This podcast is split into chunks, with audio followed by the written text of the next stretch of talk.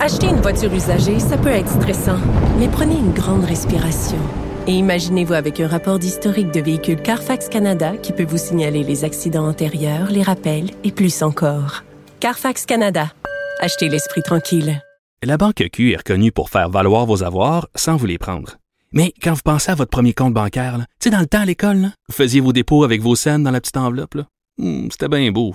Mais avec le temps, ce vieux compte-là vous a coûté des milliers de dollars en frais, puis vous ne faites pas une scène d'intérêt. Avec la banque Q, vous obtenez des intérêts élevés et aucun frais sur vos services bancaires courants. Autrement dit, ça fait pas mal plus de scènes dans votre enveloppe, ça. Banque Q, faites valoir vos avoirs.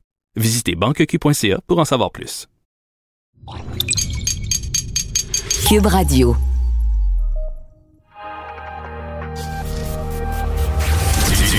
Du, Trisac. L'o- L'original. Radio. Du Trisac. Votre plaisir coupable. Cube Radio. Bonjour tout le monde, bon lundi 27 février 2023. J'espère que vous allez bien. Euh, plus tard dans l'émission vers 13h, on aura avec nous Maxime Prévost, qui est prof au département de français à l'Université d'Ottawa pour parler des romans de James Bond, de Ian Fleming. Euh, il a écrit un texte euh, sur le rapport entre, James, entre Ian Fleming et Jules Verne et je pense qu'on va avoir une autre perception de, de, de la nouvelle là, qui nous euh, annonce qu'il y a réécriture des romans de Ian Fleming. Ça va être réédité et publié en avril prochain. C'est euh, la succession de Ian Fleming qui a décidé de réécrire certains mots, pas tous. Euh, des mots en haine. On va, on va revenir sur le sujet, euh, puis euh, on va essayer de comprendre ce que ça signifie, parce que si on commence ça avec Ian Fleming, on n'a pas fini de réécrire tout ce qui a été publié dans l'histoire de l'humanité. On n'a pas fini de travailler là-dessus. Aussi, vers midi, euh, on aura Dino Bombarou, qui est directeur des politiques de l'organisme Héritage Montréal. On s'en est parlé la semaine passée. Il y a un boom immobilier là, qui, va avoir lieu le long du prolongement de la ligne bleue du métro de Montréal. Mais qui va décider à quoi vont ressembler les quartiers dans Saint-Léonard et d'Anjou? Ben, c'est des compagnies, c'est des promoteurs immobiliers parce que la ville l'air à être intéressée à gérer ça. Est-ce qu'il va y avoir des parcs? Est-ce qu'il va juste avoir des tours à condos? Est-ce qu'il va y avoir des écoles? On ne sait pas. On sait que c'est nous autres qui allons payer. Euh, Il y a aussi euh, Gino Desrosiers qui est avec nous, les porte-parole de, de la... Pardon? C'est Dave Leclerc qui est avec nous. Merci. Euh, Marianne, Dave Leclerc est avec nous. Je vais le noter. Porte-parole de la Société de l'assurance automobile du Québec. Euh, Monsieur Leclerc, bonjour. Bon matin, Monsieur Dutrisac. Merci d'être avec nous. Écoutez, là, les gens, je sais pas de quoi ça a l'air, euh, ça clique euh, euh, depuis la, la mise en, en marche. Euh, Aujourd'hui, en ce lundi matin, ça a l'air de quoi? Ben, ce matin, on n'a pas d'incident euh, connu pour le moment, évidemment. Ça pourrait arriver. On vous l'a déjà dit, on est en période d'ajustement avec cette transformation numérique. Mais depuis jeudi passé, ça va beaucoup mieux. On a eu un début de semaine un peu plus difficile, on va l'admettre. Mais du côté informatique, ce matin, ça roule bien. Là où il y a certains euh, enjeux, c'est encore dans les centres de services. Euh, donc, du côté de Laval, par exemple, ce matin, il y avait plus de 200 personnes qui faisaient la file. Donc, on a changé un peu notre stratégie d'approche. On a demandé beaucoup de renforts en fin de semaine pour aller se concentrer sur certains centres de services où il y a beaucoup plus de monde euh, qu'à l'habitude. Par exemple, Laval en est un bon exemple. Euh, on avait aussi du côté de Gatineau. Donc, des renforts ont été envoyés sur place, notamment pour euh, prendre rapidement en charge les euh, gens qui se présentent très tôt le matin dans la file. Pour éviter de faire la file pour rien, on essaie de les diriger vers le meilleur canal pour éviter l'attente. OK, mais pourquoi les gens se présentent, M. Leclerc, si vous avez amélioré la plateforme qui sert à renouveler le permis de conduire, à payer l'immatriculation, vendre ou remiser le véhicule, pourquoi les, pourquoi les gens se pointent? Ben, il y a des gens qui se pointent parce que, par exemple, doivent prendre leur photo pour leur permis de conduire qui vient à échéance. On sait que la photo maintenant sur le permis de conduire est bonne pour huit ans. Euh, donc, il y a des gens, effectivement, qui n'ont pas pu faire leur transaction ou prendre leur photo euh, dans la période où on était plus en ralentissement. Là, je vous rappellerai qu'on a fermé presque pendant 14 jours nos services. Certains services étaient encore disponibles, mais particulièrement celui de la photo pour le permis de conduire n'était pas disponible. Donc, évidemment, ce sont des transactions qu'on n'a pas fait. Excusez-moi, fin euh, M. Leclerc, pourquoi, pourquoi Oui. on a besoin de prendre une photo chez vous? Là? On peut prendre une photo pour un passeport du Canada Ouais. chez Jean Coutu. Pourquoi vous avez besoin d'a- d'avoir un lieu pour aller prendre des photos pour ralentir le processus? Ben, vous avez une bonne question. Pour le moment, on garde encore les photos du côté de nos centres de services et chez les mandataires. Il y a 44 centres de services, 96 mandataires à travers la province. L'idée, c'est de faire évoluer ce service-là. Je vous mentirai pas. Est-ce qu'un jour, on pourrait arriver peut-être à prendre même la photo à partir d'un cellulaire? C'est des idées qu'on a, mais pour le moment, la photo se prend toujours en centre de service. Monsieur Leclerc, je vais être bien fatiguant avec vous. Là, là vous venez de dépenser 460 millions. Là. Je me trompe pas, là. Hein? Un demi-milliard d'argent des contribuables. Puis il n'y en a pas un chez vous foutu de se dire Hey, on va améliorer le service, on va laisser faire les photos, on peut prendre des photos n'importe où maintenant. Bien, comme je vous ai dit, ça fait partie effectivement des idées qu'on a dans nos cartons pour le Attendez, vous venez de mettre un demi-milliard, M. Leclerc. Vous n'y avez pas pensé.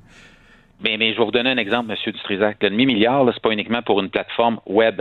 Ça, il faut être clair. Ce n'est pas uniquement une transition informatique ou une mise à jour d'un site web. C'est pourquoi? On a transformé. Ben, c'est pour toute tout ce qu'on appelle, excusez l'expression, mais le back-office, toute la, la la gestion du registre d'immatriculation euh, qui est nord-américain, euh, toutes les façons de faire. On a aussi changé nos systèmes financiers, les systèmes ressources humaines. C'est des choses que les gens ne voient pas. Mais évidemment, toutes nos façons de faire à l'interne aussi ont évolué là-dedans. Donc, c'est pas uniquement pour la plateforme. La plateforme est l'une des résultantes euh, de cette transformation numérique. Et parmi les résultats, ce qu'on souhaite, c'est 50 nouveaux services à terme. Et l'idée de la prise de photos ailleurs que dans nos, centres de services, je vous le dis, c'est déjà dans nos cartons. Est-ce que ça va être déployé la semaine prochaine? La réponse est non. Moi, je comprends pas que ça vous avez besoin de dépenser un demi-milliard. J'aimerais savoir le détail de la facture, M. Leclerc. Comme contribuable, j'aimerais savoir où est-ce que vous avez mis l'argent, combien vous avez payé vos sacramouilles de consultants. J'aimerais ça savoir pourquoi on a mis un demi-milliard sur la SAQ parce que c'est une transformation numérique de 40 ans. Je vais donner l'exemple. On avait 300 systèmes informatiques. On est passé à un seul système informatique. On avait 10 milliards de données. On est rendu à 1 milliard de données qu'on a converti dans le nouveau système informatique. L'autre aspect, c'est que des registres de permis de conduire et d'immatriculation, c'est pas une application qu'on achète sur Apple Store. C'est quelque chose qu'il a fallu développer et c'est très complexe parce qu'on est régi par des lois, des règlements. Il y a plusieurs conditions. Par exemple, si vous avez euh, de l'alcool au volant, par exemple, ben, vous pouvez avoir certaines conditions très particulières qui sont régies par des lois ou même des règlements administratifs. Donc, tout ça est consigné dans des systèmes informatiques qui étaient vieux de 40 ans, qui étaient plus supportés. C'est pour ça qu'on devait faire la transformation hmm. euh, numérique à la société. Qui a dormi au gaz pendant 40 ans, M. Leclerc? Parce que je comprends ce que vous me dites, là. Je comprends ça. Mais il y a quelqu'un en 2000 qui s'est pas demandé, hey, peut-être qu'on devrait faire une mise à jour en 2010, en 2015. Comment se fait que ça a pris 40 ans avant que quelqu'un chez vous, bien payé, avec une bonne pension, n'ait pas été foutu de se dire on devrait peut-être faire une mise à jour, pas attendre 40 ans? Mais je pense que les systèmes étaient bien supportés, ça roulait quand même bien. C'est lorsque ben. notre fournisseur de l'époque a dit à un moment donné, je vous supporterai plus, que là, évidemment, on s'est mis au travail. Et évidemment, moi, je n'étais pas là en 2000, là. Fait que je ne sais pas ce qui s'est passé, ah les décisions qui ont été prises. Mais mmh. tout ce que je vous dis, moi, dès que je suis rentré en 2012 environ, euh, l'idée était déjà de travailler à remplacer les vieux systèmes parce qu'on était plus supportés. Donc, Donc trouver, oui, l'appel oh. d'offres, hein, vous savez comment ça fonctionne du côté public, là? Ben, oui, ça coûte plus cher, hein? Un appel d'offres. Ouais. Ben, ça coûte plus cher, ben, M. Leclerc. Non, non, pas plus cher. Ben, ben j'aimerais ça. Ben, mais je vous dirais juste. Ben, dites-nous combien, combien ça a coûté de l'heure, les, les consultants en informatique? Oh, Sacramouille, si on parle d'un demi-milliard, M. Leclerc, c'est de l'argent. C'est de l'argent. Oui, je suis entièrement d'accord. C'est beaucoup d'argent. Ah, si, moi, je veux savoir combien qui ont gagné les consultants de l'heure? 300 pièces, 400 pièces. Ça se peut-tu? On gagne pas ça. Vous et moi, on gagne pas ça, là. Non, ça c'est clair. Pourquoi vous avez besoin du numéro d'avis de cotisation, de la déclaration de revenus, après l'identification du permis de conduire, d'assurance sociale, assurance maladie, ta date de naissance, hey, une prise de sang après ça?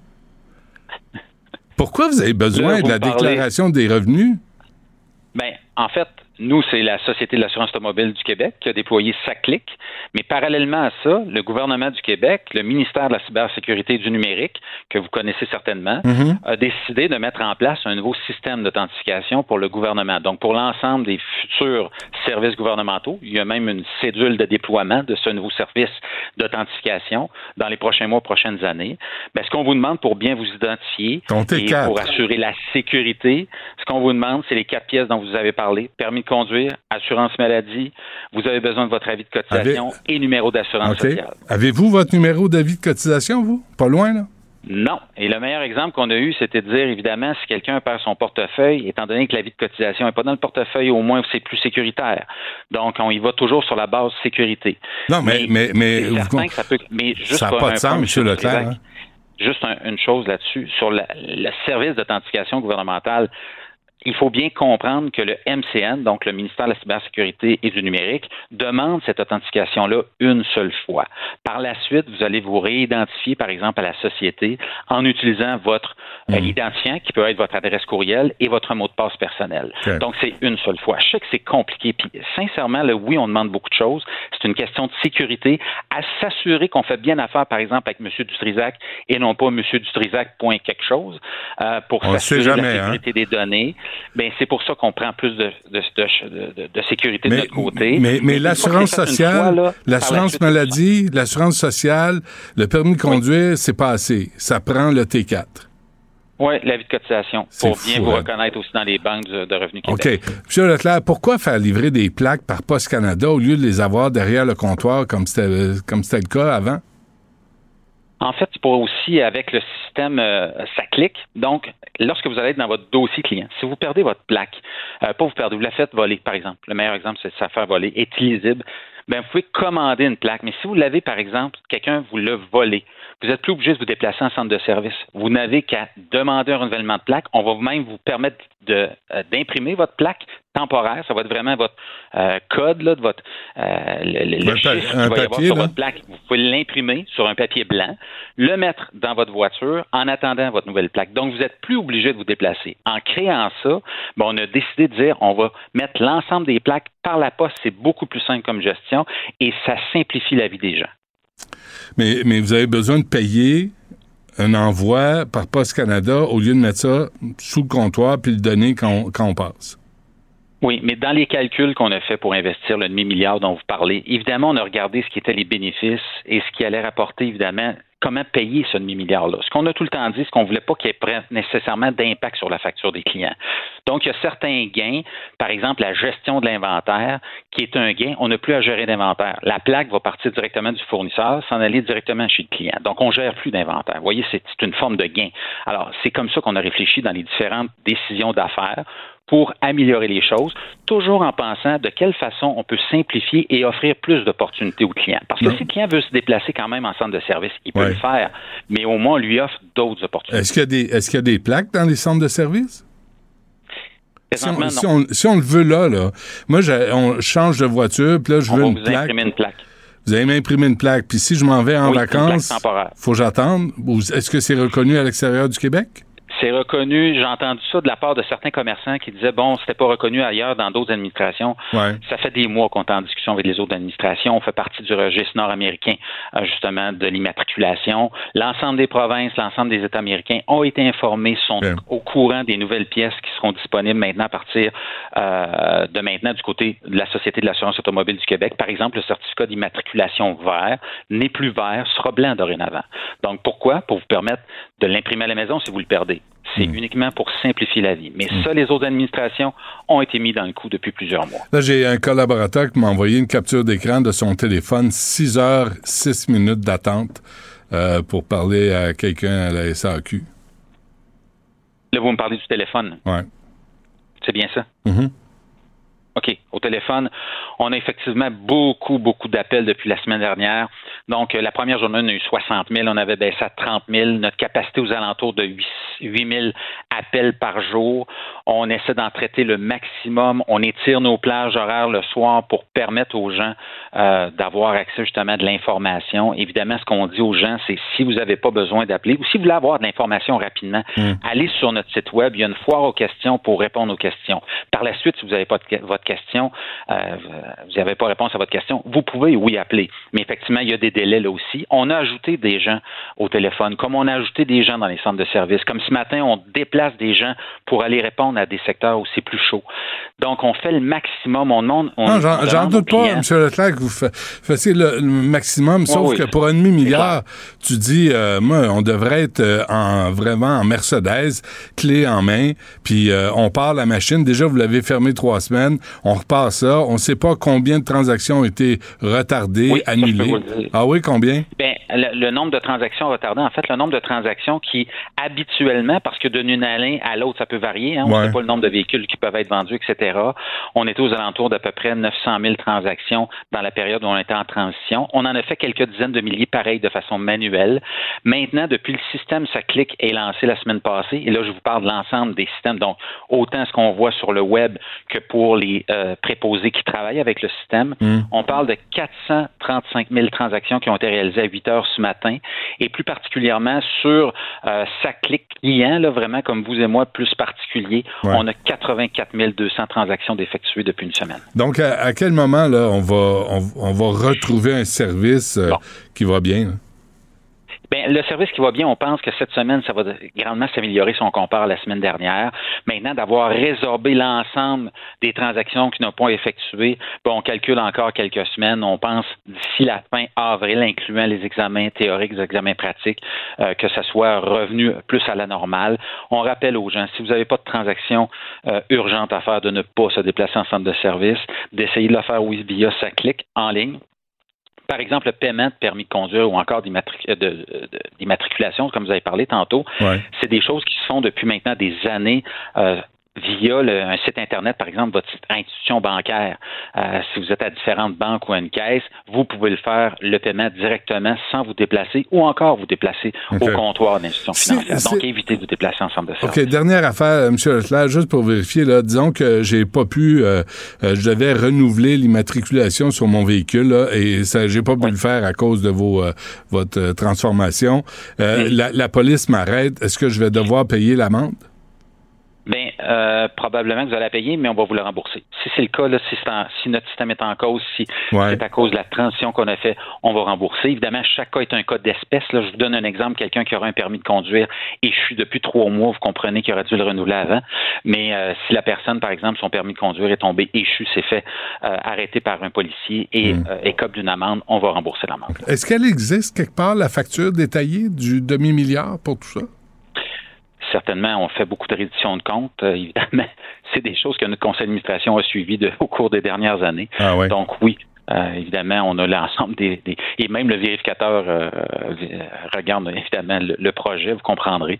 Euh, donc c'est quelque chose qui a été suivi de très près. Super. euh, ben, c'est difficile, euh, la job de porte-parole, M. Leclerc. Là, je vous l'accorde. Là.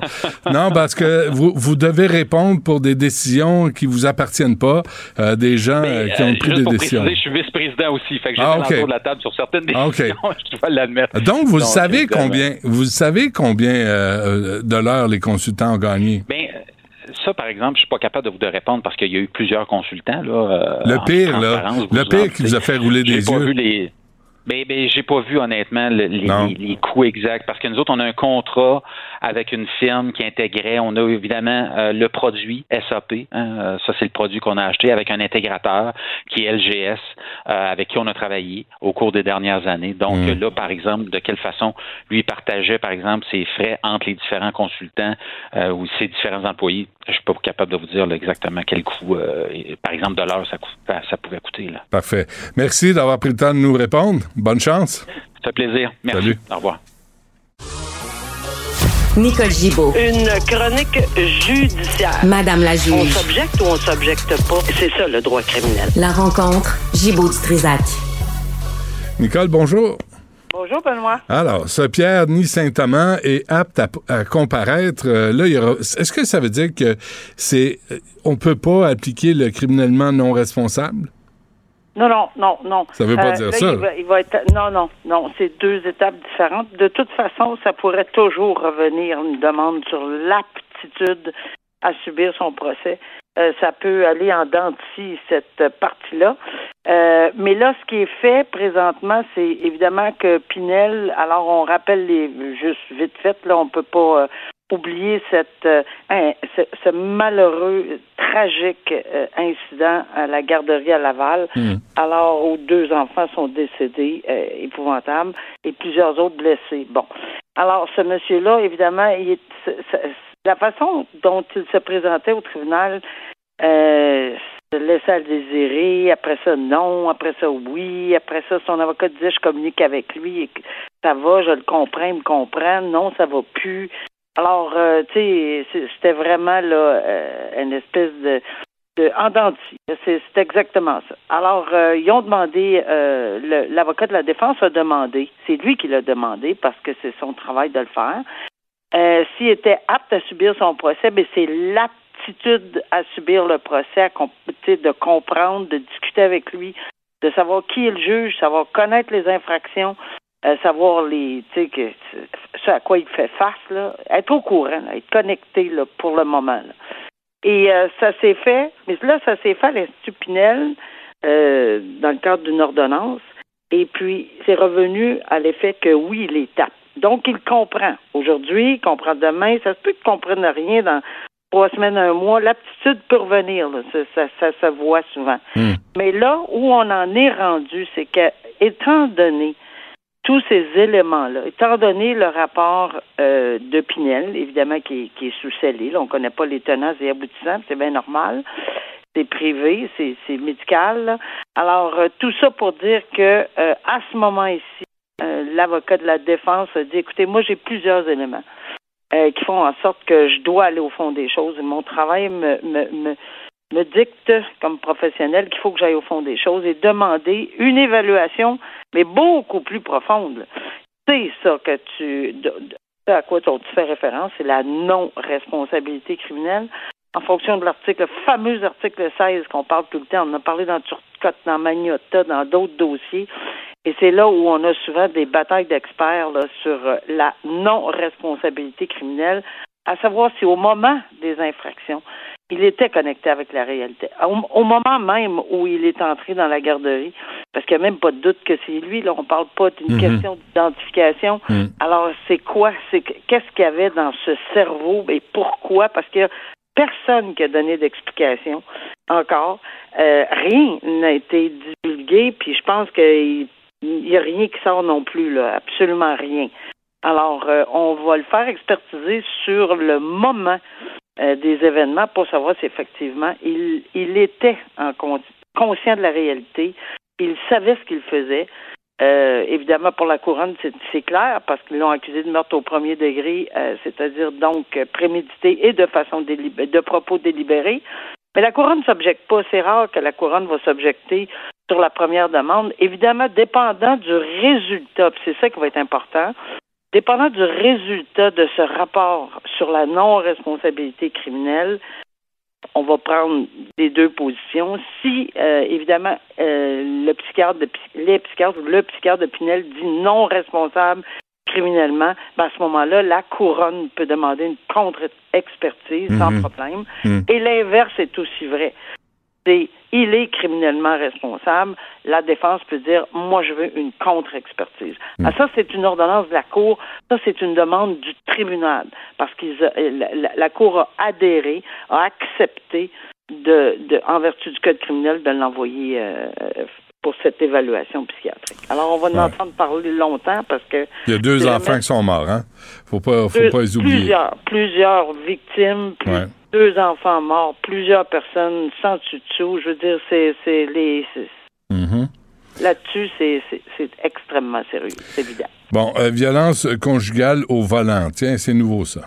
Ben, c'est nouveau. On avait déjà, moi, j'avais déjà entendu parler que c'était possible, mais souvent, c'est dans des cas où on voyait des gens qui voulaient s'enlever la vie, malheureusement ils le faisaient avec leur véhicule, euh, etc. Mais là, ici, c'est parce que c'est la conjointe de ce monsieur est dans l'automobile. Alors, euh, et euh, il est accusé de conduite dangereuse. il a essayé de contester, évidemment, cette, cette infraction en disant effectivement que c'est pas ce qu'il voulait. Il y a eu un blackout complet et total mais euh, c'est pas du tout ce que la Cour a retenu. Donc, il était en dispute avec son ex-conjointe. Il y avait évidemment quelqu'un dans le portrait, une nouvelle, euh, une nouvelle personne pour cette dame-là. Alors, ce qui a fait euh, en sorte que, bon, ils ont... C'était long, là, avant qu'ils soient en mesure de déposer des accusations de conduite dangereuse.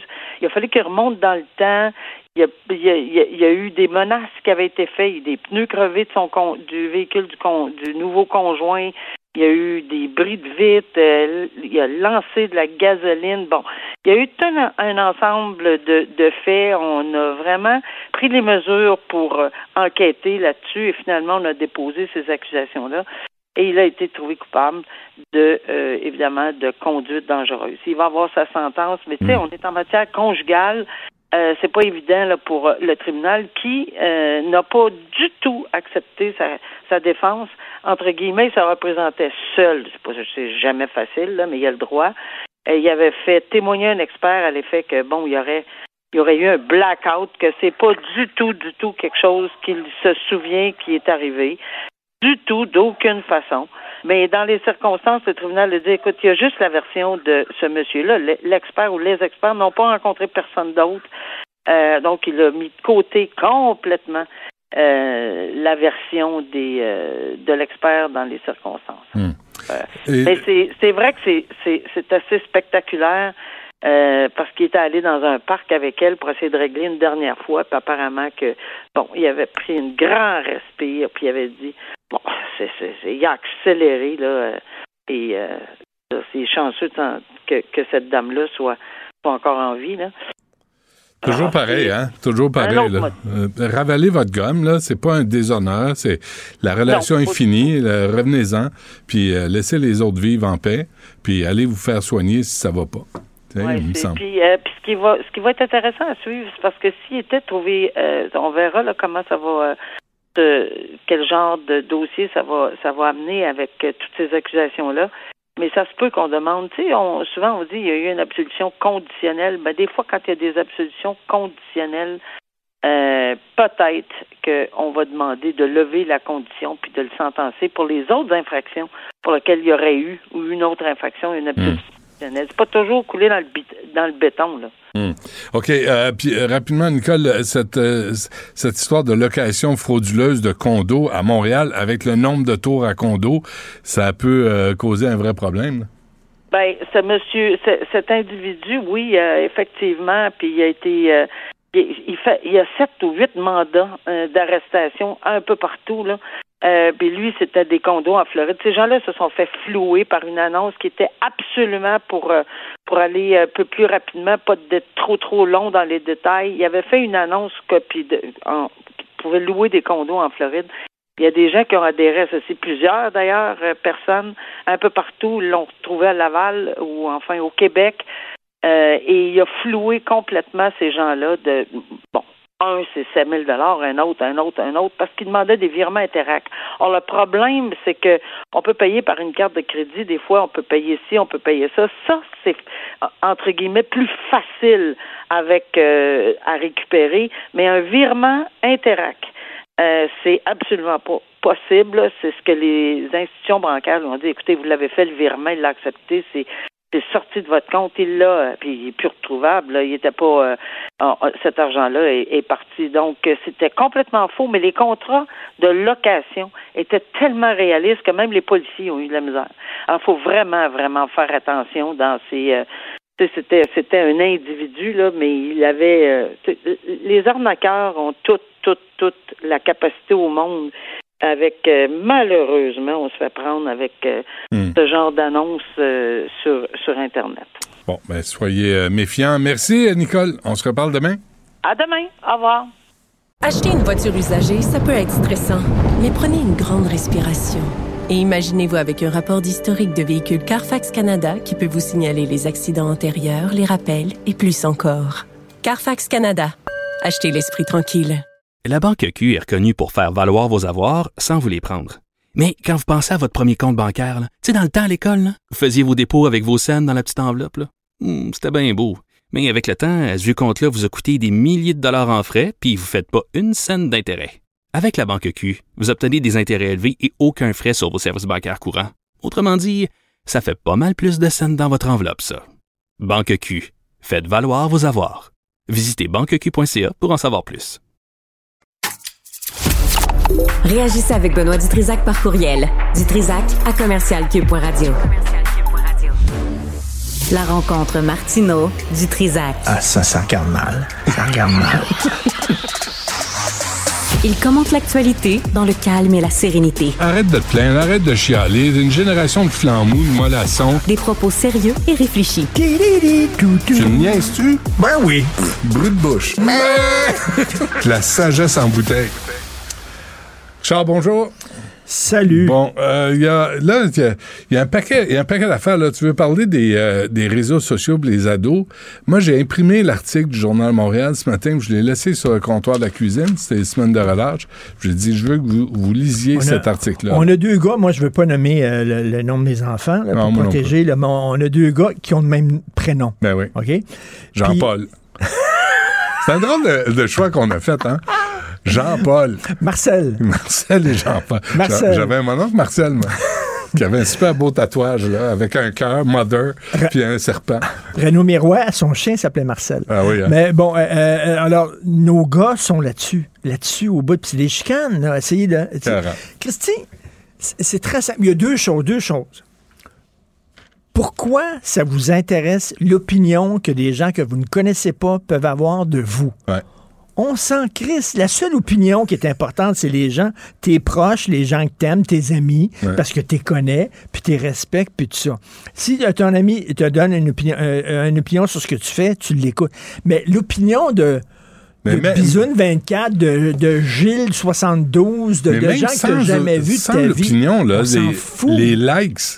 Les likes, là, là, on va faire. Là, ils font, tu sais, ils font des, des capsules pour avoir des likes. Puis là, j'essaie de- de- d'expliquer à mon gars, encore hier matin, je dis, c'est pas tes amis. TikTok, là, c'est, ils veulent juste te monnayer, ils veulent juste que tu sois là le plus longtemps possible, puis qu'ils vendent de la publicité, ils veulent juste te vendre la camelote, ils veulent, ils sont pas là pour toi, et ils sont, et mets- mets-toi à cet âge-là, là, retourne-toi à cet Ben oui, âge-là. alors que tu es en train de construire ta personnalité, puis là, tu es tout le temps confronté à des gens qui ont des opinions sur toi. Coupe de ça.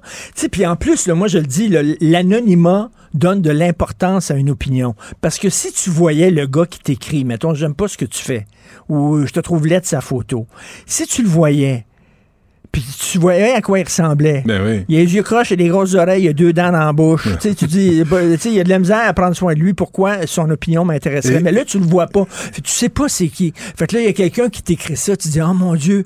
Mais, euh, Mais et les, les pourquoi- gens vivent trop dans le regard des autres. Et d'où vient ce besoin de se prononcer sur les réseaux sociaux, sur tout? Si t'aimes pas quelque chose, passe à côté. Passe à côté, puis reviens-en, puis intéresse-toi à des choses qui, euh, qui, sont, qui sont à ton goût. Mais là, c'est comme tout le monde. Mais je trouve ça triste parce que moi, actuellement, le- le- le- le- les, gens qui écrivent sur, euh, sur moi, je m'en fous parce que, bon, j'ai un certain âge, je me suis fait une carapace, mais tu sais, quand t'es quand t'es jeune, tu te poses des questions sur toi, tu t'aimes pas, tu te regardes dans le miroir, etc. Puis là, tu es en train de construire ta personnalité, puis tu es confronté tout le temps à des opinions dégueulasses. Et qui, esti. et qui s'exprime là-dessus? là. C'est des tartes en bikini. C'est des douchebags avec leur six-pack qui mentent qui prétendent que c'est ça la vie, puis que si ça va pas, ben chirurgie esthétique, puis tout va bien, puis tu sais quand t'es ado, t'as les bras trop longs, t'as le nez trop Ben long, tu sais à un moment donné tu pousses pas de façon symétrique là. Fait que là tu te regardes dans le miroir, puis tu te dis que je suis bien laite, mais ma vie est bien de la merde. Puis là, t'entends Lisa Leblanc te chanter dans les oreilles, tu sais. Fait que là, tu dis, c'est- la pire affaire pour quand t'es ado d'avoir des modèles faux, plein de merde, bullshit comme on a présentement. Et toutes ces influenceuses, ces influenceurs, là, Les gens qui un font ça parce qu'ils reçoivent des bébelles, ils reçoivent oui, des bébelles ben gratuites, oui. des voyages, Ben oui. des trucs comme ça. Et quand il se présente, moi, quelqu'un m'a dit, il, il a vu un influenceur dans une Maserati. Il l'a pris le vendredi, il l'a loué, puis il l'a rapporté le lundi. C'est pas à lui, là. Mais non. Mais il a posé dedans en prétendant que son mode de vie lui Puis il a permettait mis de ça se sur payer. Facebook, Ben oui. avec des beaux voyages. Ben oui. Puis là, ou, ou alors, ils sont sur TikTok, puis là, là, des fois, je vois mon fils, là, puis euh, là, il, il flippe, là, et, tu sais, puis là, il faut que ça bouge, puis c'est des niaiseries, c'est une niaiserie après l'autre, Ouais. là, tu puis là, il faut que ça bouge, il y a quelque chose qui est devant ses yeux, il faut que ça bouge, puis ça. Puis As-tu tu entendu? arrête, As-tu arrête, entendu la musique? Ça. As-tu- Lis, lis, développe une vie intérieure, mets ça, lis dans, un- euh, lis dans un coin, écoute de la musique, les yeux fermés, avec des, des écouteurs, euh, développe une vie intérieure. Tu as entendu la musique sur TikTok? La musique sur TikTok, là, c'est 30 secondes, c'est compressé, puis c'est comme les Chipmunks qui interprètent n'importe, n'importe quelle asti de chanson dans, dans le répertoire international. T'as- C'est pas écoutable. C'est, tu sais, c'est- ils, ils ont, ils ont accéléré le rythme de la chanson. Écoute, à un moment donné, je remarque Sway de Dean Martin Ben ouais. des années 50. Ben ouais. Mais c'est Chipmunks, les hosties de Chipmunks qui chantent. Puis là, t'as la voix accélérée, t'as la musique accélérée, puis tu dis, c'est pas ça de la musique. C'est pas ça, là. C'est pas, pas ça l'œuvre qu'on vous avait présentée. C'est pauvres jeunes, parce qu'aujourd'hui, dans le journal, le très dangereux pour les jeunes, puis on voit ça, là, anxiété, dépression, faible estime de soi, trouble alimentaire, tout Mais ça. comment tu Écoute, le puis dis? les, les gros boss de GAFA, là, les boss de Facebook, puis tout ça, ils n'envoient pas leurs enfants dans des écoles où il y a des écrans puis des cellulaires. Ils Ben envoient des enfants, leurs enfants parce qu'ils savent, eux autres, ils savent, ils connaissent les conséquences des bébelles qu'ils ont inventées. C'est Christy, on, Mmh. C'est comme, est de- Madonna qui refusait que ses enfants regardent ses, ses vidéos à elle. Tu sais, c'est pareil, c'est l'hypocrisie. On expérimente avec nos enfants. On leur a donné ça. Puis là, on va voir ce que ça va donner, mais c'est en train de les fucker que Ouais. c'est complètement. Deuxièmement, je reviens sur l'affaire de Beaconsfield, le, le noir, le, le, le- le stand-up comique noir qui s'est fait censurer. Attends une minute. Il y avait une marionnette noire, des grosses lèvres, des grosses dents, puis on dit que c'est des stéréotypes sur les noirs, puis que c'est mauvais. C'est mauvais pour l'image des noirs. Écoute ça, Jay-Z qui écrit If you're having girl problems, I feel bad for you, son. I got 99 problems, but a bitch ain't one. Fuck critics. You can kiss my whole asshole if you don't like my lyrics. Go can press fast forward. Go with radio. euh, euh, use my black ass, etc. Comment ça se fait que on ne demande pas à certains rappeurs qui ont des... des- des- des- des- Pourquoi si on ne demande pas de laver leurs paroles à l'eau de Javel? Non, on va s'attaquer à James Bond. On va s'attaquer à Roald Dahl. Mais des rappeurs qui disent You bitch, you con, you fucking con, motherfucker, puis tout ça, c'est C'est un bon modèle, ça. Mais correct. ramène ça ici. Aucun là. problème. Ramène ça ici. Alain Babineau, que j'ai reçu au Franc-Tireur, que j'ai reçu à la télé. C'est qui ça? C'est, c'est, il était sur toutes sortes de comités. Là, il est sur le comité. C'est lui qui mène la charge contre euh, Sylvestre. Là. Ah, oui, oui, oui, oui, oui, Et là, oui, il, il- il s'en prend à Sophie, il s'en prend à moi. Ouais, Puis là, ce gars-là, moi, là, j'ai eu un dialogue avec lui. Tu sais, pour parler du racisme, c'est important, le racisme. Dialogue, ça veut dire tu parles avec quelqu'un. T'échanges. T'échanges des idées. T'es peut-être pas d'accord, mais t'échanges. Mais Alain Babineau est rendu qu'il voit du racisme dans ses cornflakes le matin en se levant. Tu sais, là, vraiment, là, moi, je l'ai trouvé absolument déplacé dans ses commentaires. Euh, tout à coup, tout à coup, nous, on fait, Sophie et moi, on fait la promotion du, du racisme. Hey, Alain, hey, Alain Babineau, va donc voir ton premier ministre qui a fait trois fois un blackface. Je t'ai pas entendu faire un petit caca nerveux là-dessus. Puis est-ce qu'il fait des caca nerveux sur les paroles des rappeurs? Non, c'est ça. Tu sais, c'est qui, un... qui, qui véhiculent tout le stéréotype des les- Noirs qui traitent les femmes comme des bitches puis tout ça? Les, artistes juifs, là, qui font des, des blagues juives sur eux-mêmes, de juifs, Ben ouais. est-ce qu'ils sont antisémites? Écoute, c'est devenu ça, débile. vraiment, Comment il s'appelait Mel, euh, le, le vieux, vieux acteur? Mel là? Brooks. Mel Brooks, là, qui a fait des, des blagues Ben oui. sur, sur, les, les- sur les vieux juifs, qui était lui-même juif. Qui a fait des- Est-ce que ça veut dire que Mel Brooks est an- antisémite? Sur les mères juives, les meilleures blagues? Est-ce que tu sais, tu connais la, la blague de la mère juive qui donne deux chandails à son fils? Non. Un rouge puis un bleu? Ouais. Puis à un moment donné, il va voir sa mère, puis euh, il y a le chandail bleu. Elle part pleurer. Elle dit T'aimes pas le rouge? Pour culpabiliser. C'est ça. génial, parce que les Ouais. mères juives Ouais, culpabilisent. sais, Woody Allen, puis là, tout à coup, là, il part en croisant. Hey, il y a des affaires, là. L'accès au logement, l'accès à l'emploi. Si vous voulez par- parler de racisme, parlez donc des vraies affaires. Là, t'as un artiste Ben oui. qui a une marionnette. John Dunham, là, qui a le vieux, le vieux, tu sais, John Dunham, euh, Dunham, c'est ça, qui est ventriloque. Il a fait le tour du monde, là, tu sais. Il y a- Puis il y a un vieux, un vieux Chris, tu sais, qui nous ressemble un peu. Sa mais- marionnette, c'est un vieux C'est une Chris. marionnette. Là, c'est un vieux Chris avec du poil sur ses oreilles. Puis Là, tu dis, ben, là, ça veut dire que là, il faut défendre ça parce que ça porte atteinte à tous les vieux Chris. C'est complètement une réflexion de premier niveau. Ben, ben, c'est surtout de ne pas s'attaquer aux vrais problèmes, comme tu dis, les vrais problèmes de racisme. Ben oui. C'est le profilage racial, c'est le logement, c'est des affaires comme ça. Ouais. C'est pas une marionnette, c'est pas un mot dans un livre, Christy, qui a été écrit en 1950. Le, le gars, c'est sur lui-même. Tu sais, moi, si je faisais une marionnette de ma face, là, il y aurait une bédaine puis un gros oui. nez, tu sais. Fait, puis il manquerait des poils sur la tête. Parce que je sais que la caricature de moi-même, là, ça serait ça. C'est une caricature. Ça n'a pas de bon sens. Ah là, moi, je suis on- je suis tanné, là. C'est James Bond, sacrifice. James Ouais. Bond. Ça va Euh, aller je vais en parler là? à, à 13h. J'ai Maxime Prévost qui a co-signé euh, le Liberté euh, malmenée avec Geneviève Tellier sur Verushka, lieutenant Duval. Oui. Il va être avec nous autres. Il a écrit un texte dans érudit.org, un texte qui fait lien de Jules Verne à Ian Fleming. Et le, le, le rapport, puis euh, puis la question est bien ça, est-ce que Ian Fleming était raciste ou c'est un homme de son époque? C'est un homme de son époque. Et James. Bond, là, c'est un fonctionnaire, assassin, psychopathe, misogyne, James Bond, qui c'est un fumait, assassin. qui fumait les 60 romans? Ben lu oui. les romans de James Bond? Je l'ai lu un il y a longtemps. OK. Celui, l'acteur qui ressemble le plus au vrai James Bond, c'est Daniel Craig, là, Ah qui, ouais. qui est une petite teigne, là, qui, est un, qui est un côté bombe, Qui là, qui a un côté bombe, puis Ah c'est ouais. un tueur de sang-froid. Ouais. James Bond, c'est pas le gars là, qui est en tuxedo, puis qui va euh, jouer au dé là, dans Il y un a, casino. il y a là. une scène, puis là, euh, Moranville, on parlait des- du meilleur euh, du meilleur James Bond avec Alex euh, Moranville. Puis là, il y a une scène avec, euh, euh, euh, Roger Moore où le gars, il est dans sa voiture sur le bord d'une falaise. Puis il, il demande l'aide de, de James Bond, qui règle ça avec un coup de pied. Puis là, la voiture déboule la falaise. Puis tu te dis, c'est un psychopathe. Il dit, il l'a pas sauvé, il l'a tué. Ton meilleur film de James Bond? Moi, c'est Live and Let Die. Ben, peut-être en cause de la tonne. Ouais, je Peut-être à sais cause de la pas. toune. Mais les premiers avec Sean Connery, là, Dr. No, là, c'était quelque chose. Ça, tu sais, ça innovait. Mais écoute, Tu sais, j'ai regardé James Bond un moment donné avec, ma- avec mon fils. Puis là, tu sais, évidemment, là, il embrasse la fille, puis elle dit non, non, James, non, Ah, non. Puis là, il la jette dans la paille. limite, Il la euh, jette viol. dans la paille, dans, dans la grange, puis elle Ouais. dit oui, oui, oui. Bon, OK.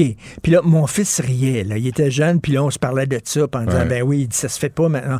Bon, oui, mais il a compris que c'était l'époque. Ben oui. L'époque. Puis- C'est comme ça. Ouais. Ça se faisait de même. Là, les gens voudraient qu'en 1950, les gens vivent avec les mêmes valeurs qu'aujourd'hui. C'est Ouais. débile. Ah non, mais, débile. mais écoute, le nombre de romans noirs qu'il va falloir réécrire. Il va falloir que tu repasses à travers James Elroy de A à Z.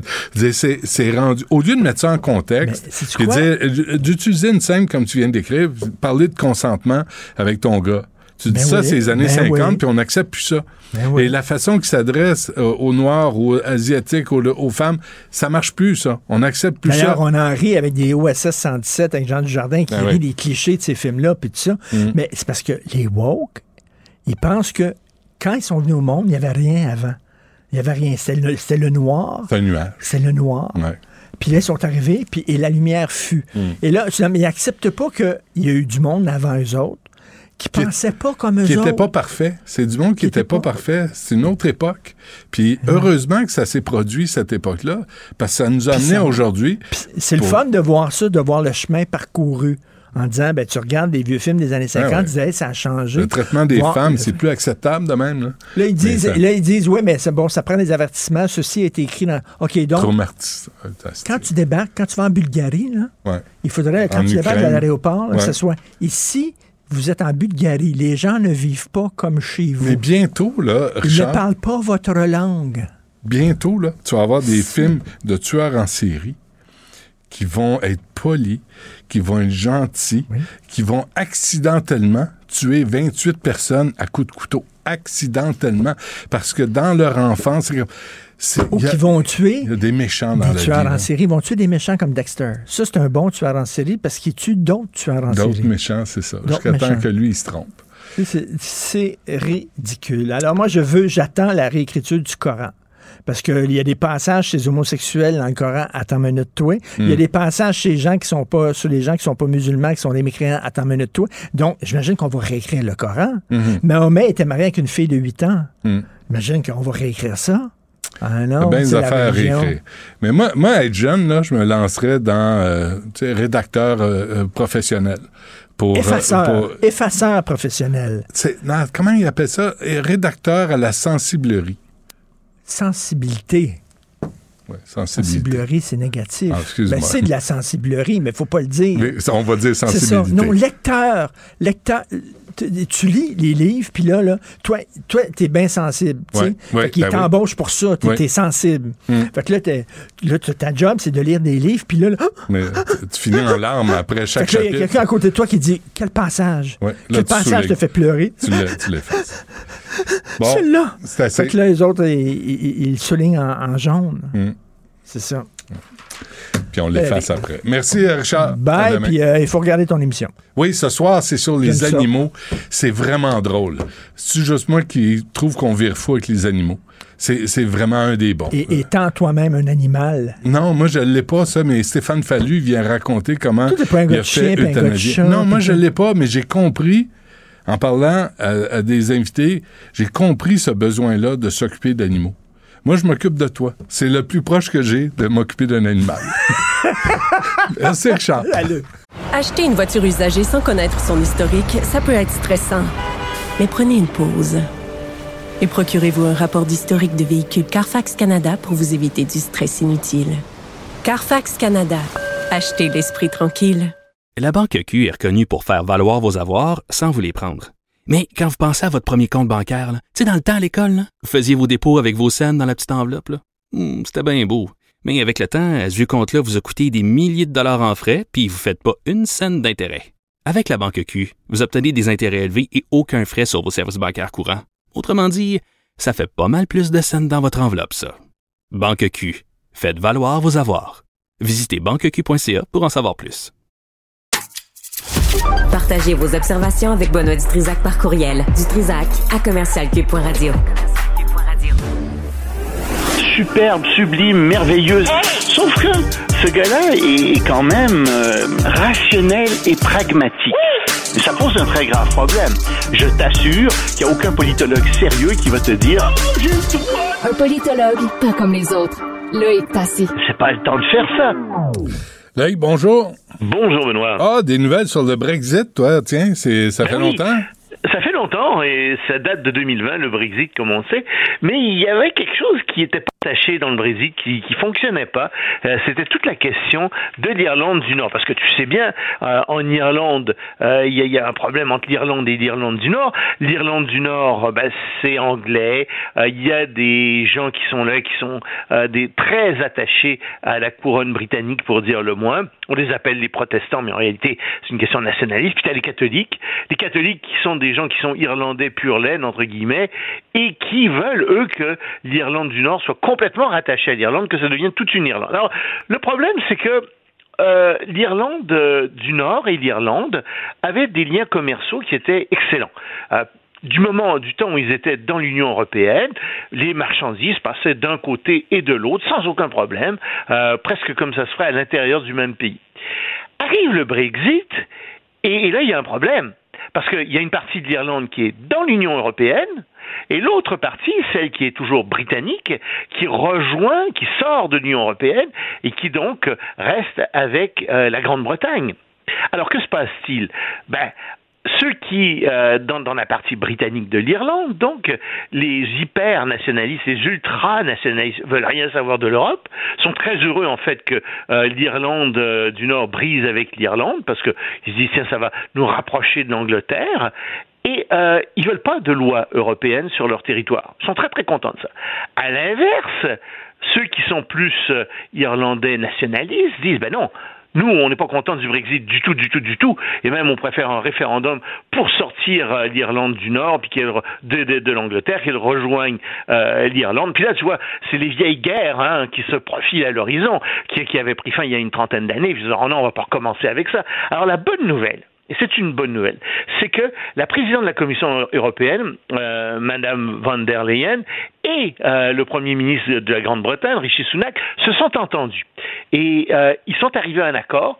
Et je pensais que la conférence de presse arriverait, soit avant que je te parle. J'étais sur l'ordinateur, je regardais. Non, pas encore parlé. Je ne connais pas les conditions. Je peux pas te dire ce que c'est. Alors, tout le monde est un peu sur son quant à soi en Irlande. On dit bon, ben d'accord, c'est une bonne nouvelle, mais on attend. Puis, si tu veux, je pense que de chaque côté, euh, ils les attendent avec une brique et un fanal en disant bon, c'est mieux d'être en effet des bonnes nouvelles, mais ça va être tout un tour de diplomatie pour arriver à faire passer ça d'un côté ou de l'autre. Mais on, va voir comment ça va se faire. Parfait. En Turquie, euh, Loïc, Erdogan pleure.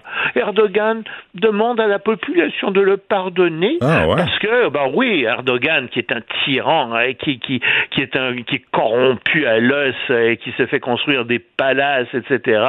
Erdogan qui est un islamiste à petits pas est détesté par sa population de plus en plus. Bon, on, on en a déjà parlé. Tu sais, je t'ai dit, il y a des élections qui arrivent le 13 mai et euh, il descendait dans les sondages, il était très très très bas. Puis là, il était remonté un petit peu. Arrive ce tremblement de terre épouvantable au début de février, avec euh, 40, 50 euh, euh, 000 personnes qui sont décédées. Et on se rend compte que, tiens donc, les normes euh, de, construction n'ont pas été respectées, et surtout, les secours ont pris énormément de temps à arriver. Les gens là-bas disent, écoutez, on n'a pas d'État, pas de policiers, pas de soldats, pendant trois jours. Alors Erdogan est allé, dit, demandez, ne, s'il vous plaît, pardonnez-moi, j'aurais dû mieux faire. Oui, mais Erdogan a été, est arrivé au pouvoir en 2003, justement parce que quelques années auparavant, il y avait eu un tremblement de terre en Turquie, que le gouvernement turc d'alors s'en était mal occupé, et tiens donc qu'Erdogan avait surfé sur la vague de mécontentement populaire pour prendre le pouvoir en 2003. Et il se fait rejouer le même coup. Dans le stade à Istanbul ce week-end, les gens avaient apporté des peluches, puis on lançait ça sur le terrain de, de soccer. Pourquoi? Ben, par sympathie pour les, les, les Les enfants, enfants, qui sont ben ouais. morts, Mm. mais plus que ça, les gens ont hurlé, ont, ont crié, euh, ont demandé au, gouvernement de démissionner dans le stade. Quand as 50 000 personnes qui disent démission, démission, Erdogan, démission, ça fait toute une publicité. Donc, je surveille ce qui va arriver avec Erdogan, mais disons qu'il n'est pas fort là en ce moment, euh, au point de vue politique. Et sais-tu quoi? Mm. Ça me fait plaisir. oui, parce que tu l'as eu depuis longtemps, lui. Oui. Euh, Parle-nous de l'auteur de Dilbert. Tu sais, Dilbert, c'est le, le, le gars qui a des lunettes, qui avait une cravate qui remontait, rouge. On le voyait dans c'est une bande dessinée qu'on voit dans les euh, dans, la, dans, dans les journaux euh, où il y a souvent ça. Puis c'est très connu aux États-Unis. Euh, alors, son auteur, Scott Adams, a fait une gaffe monumentale, mais c'est parce qu'il dénonçait quelque chose en même temps. C'est que figure-toi qu'il y a eu un sondage de Ramsden Report qui euh, révèle que 53% des Noirs disent que c'est OK d'être blanc. Ça, c'est des questions assez bizarres. Là, on pose pas ça ici comme Ah, question. ouais. Non, euh, mais c'est dans, t'es dans une société très raciste aux États-Unis. Alors, oui, ils vont te dire c'est OK d'être blanc. Mais aux surprises, puis tu sais, c'est OK d'être blanc, c'est OK d'être asiatique, c'est OK d'être noir. Pour moi, c'est complètement ridicule comme question. tu sais, Mais bon, c'est OK. Mais là, t'en as 26% qui disent non, je suis pas d'accord avec ça. C'est pas OK d'être blanc, disent 26 des, euh, des Noirs euh, américains. Puis il y en a 21% qui disent oh, j'en suis pas certain. Ce qui est du racisme. Hein, tu peux pas dire, tu, tu n'es pas avec, c'est comme si tu disais, c'est pas ok de naître avec des cheveux blonds, ou des cheveux noirs, ou des cheveux roux. Tu décides pas de ça, encore que la couleur des cheveux, ça peut changer. La couleur de la peau, ça change pas, tu sais. Donc c'est ok d'avoir une peau de n'importe quelle couleur. Mais tu sens derrière cette question, en fait, un fond de racisme. Alors, donc, euh, M. Adams dit, euh, voilà, euh, ben, ce sont des racistes, ces gens-là. Euh, ces gens qui disent ça. Alors jusque-là, moi je le suis, pas de problème, sauf qu'il rajoute, en disant aux Blancs, aux Blancs, écartez-vous, éloignez-vous des Noirs. Euh, just get the fuck away. Là, tu dis, mais non, mais là, c'est parce que tu viens de faire un commentaire raciste sur Ben quelque oui. chose qui était raciste. Parce que, un, tu ne lis pas la couleur de la peau à une attitude générale. C'est pas Ben parce non. que les gens sont noirs qui sont racistes, nécessairement. Pas du tout. Euh, c'est complètement ridicule. Et ça, c'est complètement le- le- la- la- ce qui- tout ce qu'il y a de plus débile avec cette époque où on, on redevient raciste dans certains milieux, puis on lit euh, la couleur de la peau à des attitudes culturelles, à des traits de personnalité, etc. C'est assez épouvantable. Donc, ce gars a fait un commentaire là-dessus. Il s'est fait barrer de partout. Il n'y a plus aucun journal qui va présenter ce qu'il fait. Puis là, tu dis, ah ben, ça c'est encore, c'est encore pire. Tu, tu enlèves donc, tu, tu, tu, le, tu prives quelqu'un de, de, de la culture parce que tu confonds son œuvre avec lui-même. Mais c'est un piège, c'est le piège typique des réseaux sociaux. Parce que même la question, qu'est-ce que tu réponds à ça? C'est pas, c'est pas OK d'être noir, blanc, asiatique. blanc. Voyons on donc. Ben, c'est ça. Ça a On aucune, cette question-là question a a aucune d'ailleurs été pertinence. critiquée effectivement aux États-Unis euh, par certains groupes qui ont dit, mais là ils ont dit que c'est une question raciste. etc. Oui, mais non, ils, sont complètement englué là-dedans. Ce qui est terrible, c'est toute cette culture américaine déteint ici, puis ça s'en vient ici. Ouais. Quand tu vas avoir ce genre de choses, puis moi je dis écoutez, là, arrêtez ça. Il faut distancer l'œuvre de du créateur. Tu euh, Gauguin, par exemple, c'est quelqu'un euh, quand il était euh, à Tahiti qui avait je sais plus quelle maladie vénérienne, puis a transmis ça à je sais pas combien de ses modèles. C'était pas un beau monsieur. Mais est-ce qu'il me passerait des tableaux de Gauguin? Non, je pense que son œuvre est beaucoup plus grande que lui comme peintre. Mais c'est important de dire comment, il s'est comporté. Mais c'est important de dire comment il s'est comporté. Absolument, on peut le dénoncer, on peut le dire C'est ça. là-dessus. Et, et je suis d'accord pour dire, et je te l'ai dit, c'est, un- tu sais, tu dénonces du racisme, c'est très bien, mais tu fais pas ça avec un commentaire raciste, ça c'est très mal. C'est complètement ridicule, c'est contre-productif. Ouais. Et ça aurait dû être là. Le débat aurait dû en rester là, tu vois. Il aurait dû avoir peut-être un débat là-dessus. Mais tu as quelqu'un quand même qui le soutient énormément, c'est Elon Musk, euh, qui dit ah c'est parce que les médias sont devenus racistes. Alors lui, euh, Eh pour envenimer le débat puis apporter son grain de stupidité, il n'y a pas son pareil. OK. Euh, merci, là. je t'aboute. C'est c'est juste lundi, puis je t'aboute. Moi, le- tu sais, le, le- le racisme, on peut-tu s'occuper du vrai, des vrais problèmes racistes? Et là, il y a mille et une interprétations, euh, variations sur un thème connu. C'est comme, ça avance pas. Euh, Non, merci. On se reparle Salut, demain. Ciao. À demain. Maxime Delan. Déjà un premier événement violent. Journaliste à l'agence QMI. Ça porte tout à fait la signature du crime organisé. Les faits divers avec Maxime Delan. Avec Maxime Delan. Tu vois, Maxime, moi, je suis pas, euh, je suis pas, je suis pas raciste. Je l'aime, ton chandail fuchsia. C'est toutes les Je- couleurs. J'aime Ton ça. petit sourire dans le préambule, je savais qu'il y avait une vacherie s'en venait. Bon, euh, c'est quoi cette histoire de jeune homme en planche à roulettes? Ben, c'est une il, a, autre- il a été tué, finalement. Ouais, c'est une autre histoire de délit de Ah, fuite. ouais. Ouais, le, le SPVM qui a confirmé en matinée le décès du jeune homme de 21 ans. Ce qui se passe, c'est hier soir, on est euh, à l'heure du souper, 18h30. Euh, on est pratiquement en dessous du pont Jacques-Cartier. Il y a un, un- un véhicule qui s'amène sur Delorimier, direction sud. Et au même moment, il y a un jeune qui se déplace en planche à roulettes traverse la rue de euh, l'avenue de Lorimier, boum, il se fait il se fait il se fait happer ouais, par le véhicule et le conducteur qui prend la fuite Ah. et laisse le jeune homme pour mort en plein milieu de la rue. Donc, le jeune est transporté à l'hôpital dans un état critique. Comme je te le mentionnais, le SPVM a confirmé son décès. Il a rendu l'âme à l'hôpital. Et là, la scène policière, on, gèle la scène pour bon essayer de trouver des indices. Et parallèlement à ça, il y a une autre équipe de policiers qui, qui vérifie les caméras pour voir par où est-ce qu'il est parti le, le véhicule suspect. Et quelques heures plus tard, on trouve un véhicule abandonné, lourdement endommagé, à l'entrée du port de Montréal, au coin Sicard et Notre-Dame. On est dans l'est de Montréal, à peu près 4 km du lieu de la collision.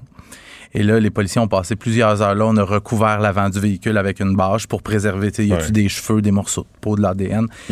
Et moi, je regardais tantôt, le suspect n'a pas pensé à son affaire. Il y a une caméra de sécurité juste sur le coin d'intersection qui, vont qui a filmé toutes les allées et venues. Mais, mais qu'est-ce qui se passe avec les gens, Maxime, là, de fuir des lieux quand tu frappes quelqu'un? Oh, ouais. La, petite, la petite de 7 ans, Ouais, là, la petite Maria. Mm-hmm. la petite Maria, c'est arrivé la même chose. Le gars, il s'est rendu par la suite.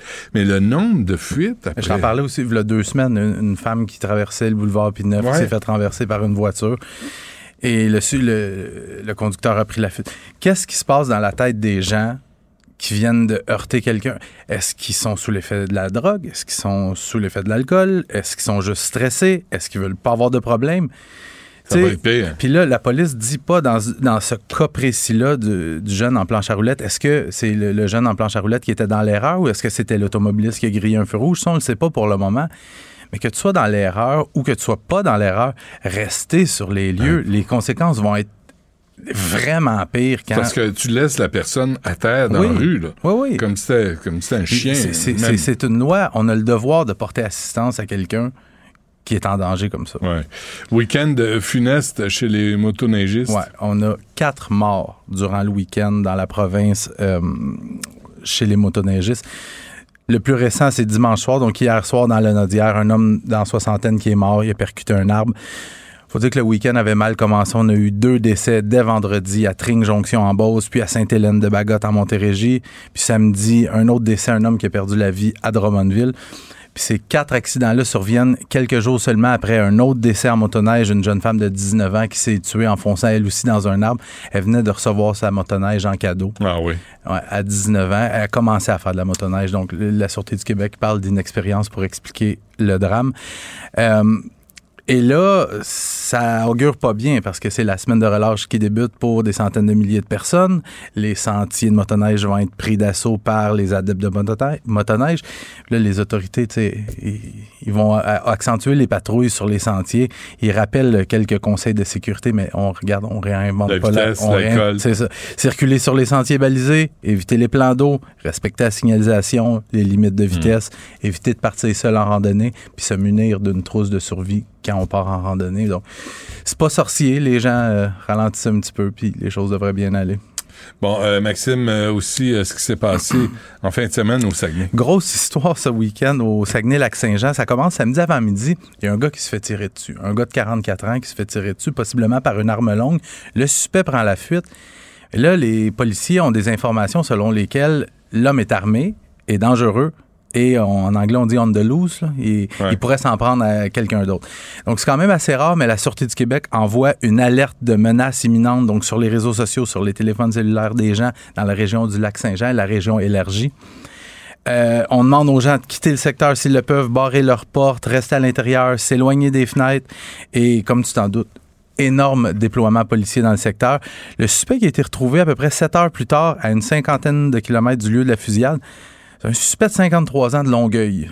Je, t'avoue que. Il est loin de chez lui. Hein. il est loin de son profit. Puis la, police ne précise pas pour le moment le lien entre le suspect et la victime, euh, mais il a comparé au cours du week-end euh, sous plusieurs accusations criminelles, dont tentative de meurtre. Euh, les, les, gens vont bien, Benoît. les gens vont bien. Parfait. Maxime, merci. On se parle demain. demain.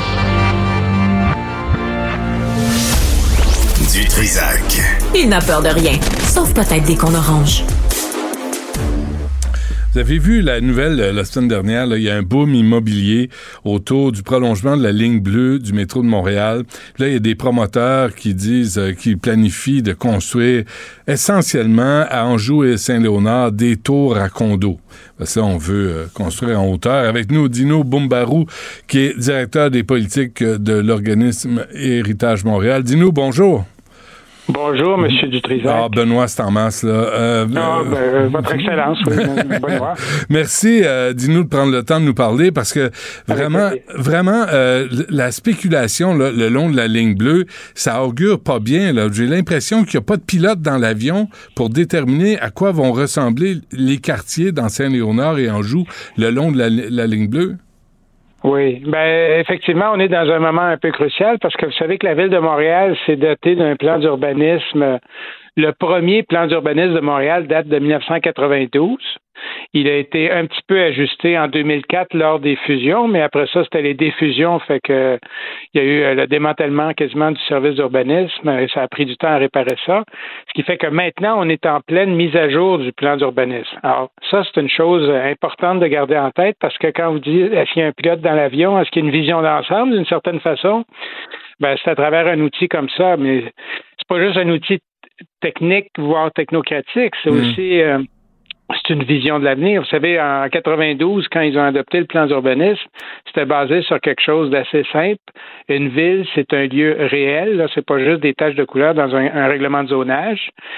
C'est un lieu habité, donc il faut qu'il y ait des services, il faut, faut qu'il y ait des parcs, des écoles. Tu sais, si on construit du neuf, il faut qu'on ait tout ça, pas juste des, des, des, milliers de logements dans des tours autour d'un ascenseur. Là, ça, ça élève pas ses enfants sur un ascenseur. Pas tout. Et et euh, également une ville démocratique. Il faut que les gens soient au courant de ce qui se passe et qu'ils participent aux décisions. Alors ça, c'est simple, mais c'est tout l'inverse. Oui, ben c'est ça. C'est l'inverse de Griffintown, parce qu'on a eu notre leçon dans oh, Griffintown. Oui. On s'est brûlé les doigts. Puis les gens vont dire, ah, c'est des, des, des, des idées abstraite quand on s'est rendu compte qu'il fallait placer une école puis un parc dans ce quartier parce qu'il y a des milliers de familles, a des gens de la population a augmenté terriblement au grand profit des promoteurs, puis certainement du service des taxes de la ville. Mais ça a coûté quasiment 100 millions acheter des terrains parce qu'on avait oublié que planifier, c'est aussi planifier pour ça. C'est pas juste euh, faire des hauteurs pour que des, euh, des promoteurs euh, fassent leur métier. Là, c'est pas, il n'y a pas de honte à faire des, des tours d'habitation, mais il y a des endroits où il faut aussi prévoir garder du terrain pour les services publics. Mais, Et on l'avait pas fait à Griffintown. Mais, mais là, ce qui s'en vient, là, c'est que finalement, mm. Ceux et celles qui vont décider, c'est Vincent Chiara du groupe MAC qui va décider euh, pour la population, il va mettre des tours à condo. C'est First Capital qui prévoit deux tours à condo de 11 et 20 étages. Ivanhoe Cambridge qui va décider. C'est la caisse de dépôt qui va décider. La population décide de rien. Ben, écoutez, euh, la population élit des gens, alors ça, il y, a il y, a quand même quelque chose à dire là-dessus. Mais deuxièmement, si les règlements acceptent ça, il y aurait faut peut-être se poser la question si les règlements sont du 21e siècle ou si c'est mhm. des trucs archaïques. Là. Mhm. Il faut dire qu'avec les fusions, on n'a pas nécessairement uniformisé, unifié l'urbanisme. On a fait beaucoup des collages euh, des anciens règlements des municipalités et peu à peu, il y a eu un petit peu d'harmonisation, mais c'est vraiment maintenant que ça va se faire. Alors, il faudrait que le projet de la ligne bleue soit conscient de ça, puis euh, qu'on se retrouve pas avec une, une euh, c'est pas nécessairement une mauvaise chose qui est autour des stations de métro de la densité, voir de la hauteur. Mais euh, vous savez, il y a quelques années, là, un professeur de McGill qui est décédé maintenant, professeur Schonauer, qui est un spécialiste d'habitation, recevait à l'université McGill une délégation du bureau central du plan de la République populaire de Chine. Hmm. Comprenez-vous que mm-hmm. eux, la densité, ils ont connu ça. Et ce que euh, ce professeur euh, démontrait là, par c'est qu'on a à, Montréal, on a un peu un, vocabulaire des façons de bâtir qui crée de la densité sans créer d'inhumanité. Et euh, si vous prenez les quartiers traditionnels de Montréal, là, il y a moyen d'augmenter, peut-être d'aller à 4-5 étages. Là, tu pas besoin d'être du duplex ou du partout. Là. Non, mais, mais on peut pas avoir des. Mais dis-nous, on peut pas avoir trois tours de 20 étages avec une ou deux chambres. C'est pas comme ça qu'on va attirer des familles à Montréal. vous avez absolument raison. Puis je vous écoutais en parler avec euh, M. Dumont et votre collègue. là c'était c'est tout à fait juste. Ça, c'est un vrai enjeu. Et ça, c'est un enjeu du plan d'urbanisme. C'est pas un enjeu des promoteurs parce que c'est pas si rentable que ça, les familles. Mais si, on, si quelqu'un a une responsabilité sur l'avenir, puis on sent que les promoteurs, ils ont surtout une responsabilité envers leurs actionnaires, c'est-à-dire du court terme. Ouais. Ben, sur l'avenir, il faut penser loger des familles et puis euh, pas juste créer des ghettos où les gens ont, euh, avec une carte magnétique pour rentrer chez soi. Là. ça, prend des quartiers. Mais dis-nous, ça va être euh, ça va être des nids à Airbnb et le maire Miranda, lui, il est très fier de ça. On essaie de lui parler. Il y a personne qui se prononce. La maire Esplante a l'air de trouver ça bien bien fun aussi. Est-ce que les, maires, excusez-moi, là, mais est-ce que c'est rendu des guidounes qui vendent nos quartiers aux plus offrants? Je pense surtout je, on, en parlera une autre fois, là, mais de ça, mais je pense surtout c'est que la ligne bleue est un, rêve tellement euh, euh, tellement proche après avoir été si loin. Hein, c'est des promesses de, il y a tellement longtemps euh, le danger, c'est que les, les élus acceptent un peu n'importe quoi et oublient leur, leur devoir. Leur devoir, c'est pas juste de faire un tunnel avec des sorties, là, c'est pas un trou de marmotte, là, c'est mhm. faire des vrais mhm. quartiers en surface. Mhm. Et ils ont les pouvoirs l'urbanisme, là, c'est pas le gouvernement du Québec qui fait ça. C'est pas le la, on a vu avec le REM de l'Est qu'est-ce que ça a donné quand on, confie des, des choses à des gens qui sont pas compétents, ben tu sais, ça, a été, ça, s'est fait sortir sur les genoux. Mais euh, pour euh, la ligne bleue, il faudrait qu'il y ait un plan d'ensemble. je lisais dans, l'article du Journal de Montréal où des, des experts se disaient que ça devrait être du 20 étages tout le long. Pourquoi ça? Pourquoi est-ce que Montréal a besoin d'avoir de l'air d'Alès ou bien de, de, de Shanghai? On est capable de faire de la densité à la montréalaise aussi. Pas, pas Griffintown, vous l'avez très bien dit. Ça a été, il y a des gens qui admirent ça, y compris du côté de l'écologie. Et malheureusement, c'est un, c'est de l'urbanisme de statistique. Ça crée pas des milieux de vie, ça. Ouais. Dis-nous, euh, vous avez, vous, vous avez étudié en architecture. Euh, tu sais, quand, quand on arrive par l'autoroute Bonaventure, avant, on voyait mm. le Mont-Royal. Mm-hmm. Aujourd'hui, on mm-hmm. voit un mur de tours à condos, puis sont toutes plus laides les unes que les autres. Qu'est-ce qui est arrivé à l'architecture? Il euh, n'y a plus personne qui est capable de construire des vrais immeubles autres que des boîtes dans des boîtes sur des boîtes? Ben, c'est, ben, écoutez, je pense qu'il y a une il y a des vogues, malheureusement, dans ce domaine-là comme dans d'autres. Les gens oublient que quand on fait un bâtiment, ça, ça doit être un, investissement 100% privé, c'est toujours un bâtiment 100% visible du domaine public. Mm-hmm. on n'est pas en train de designer, là, quand on fait un projet d'architecture, on n'est pas en train de designer une cuisine dans le fond d'un chalet, dans le fond du bois. Là. On est en train de faire un bâtiment qui va faire le paysage de tout le monde. Et ça, malheureusement, euh, les gens ne sont pas soucieux. De plus en plus, il y a un retour à travers peut-être les magazines, à regarder ce qui se passe aux États-Unis ou en Europe, puis on veut faire euh, une pirouette de plus. Mais ça, ce genre d'acrobatie, ça donne quoi? Ça donne des endroits comme Dubaï, hein, où c'est une collection de, euh, de, de, de choses qui sont pas toujours des prix d'architecture. Il y en a peut-être un sur 200. Mm-hmm. Et euh, malheureusement, quand on prend 20 étages, ben, on occupe le ciel de tout le monde avec son, son truc. Si c'était un bungalow, euh, comme vous dites, là, qui a pas l'air qui a l'air d'une boîte sur une boîte dans une boîte à côté d'une boîte, ça c'est pour le garage. Euh, ben, c'est pas si grave. Mais quand c'est une tour, là, c'est le ciel de tout le monde qui est capté. Mais à quelle hauteur, là, ça devrait. Faut pas oublier le. Euh, attendez, faut pas oublier l'île des Sœurs, là, parce que là aussi, il y a une forêt de tours qui s'en vient. C'est vrai. Alors ça, ça, ça, va être notre petit, euh, notre petit Dubaï. En termes d'urbanisme et d'architecture, à mhm. quelle hauteur ça devrait arrêter ces tours-là? On, ben, comprend la densification, là, mais à quelle hauteur? Oui, mais la pour faire de la densité, on n'a pas besoin de faire des tours. On confond trop souvent hauteur et densité. Faire de la densité, ça veut dire peut-être avoir moins. Parce que quand vous faites des tours, là, à moins de vous, vous connaissez le secteur à côté du métro Guy ou Griffintown, où on mhm. a cordé les tours une à côté des autres. Ben, ça fait que les gens se regardent dans le, tout le monde est nez à nez dans sa salle de bain. On peut se brosser les dents avec le miroir du voisin. Mais euh, sinon, des tours à l'île des Sœurs, le, plan d'origine des années 60, il y avait des tours, mais c'était espacé parce que ça prend des parcs pour que ce soit vivable. Mais quand on les corde comme ceci, euh, c'est pas de la densification, c'est pas humain. Mais euh, pour répondre à la question en termes de hauteur, euh, moi, nous, on pense qu'on s'est entendu à Montréal pour dire le Mont-Royal doit avoir une présence prédominante si on arrive, mettons que le Mont-Royal, c'est 250 mètres de haut, là, c'est mmh, peut-être 255, mmh. Mais on arrive avec un bâtiment à 249 et 95. Comprenez qu'on est en dessous de la limite, mais on vient d'écraser le Mont-Royal avec ça. Alors, ça. prend un peu de design urbain. Et euh, depuis quelques années, les, beaucoup d'urbanistes à la ville sont convaincus que le Mont-Royal est secondaire par rapport à la forme du centre-ville. Ah oui. ça, c'est un, c'est un problème de, de, de, de, vision, là, parce que là, si on a nos les professionnels qui sont supposés être les gardiens de l'équilibre entre le, le profit particulier puis l'intérêt collectif à travers la forme de la ville, puis ses, ses équilibres des fonctions et tout ça, hmm. ben, ils pensent que Mont-Royal, ben, c'est juste un tas de verdure à côté de la vraie affaire. Ben là, on a un problème, là.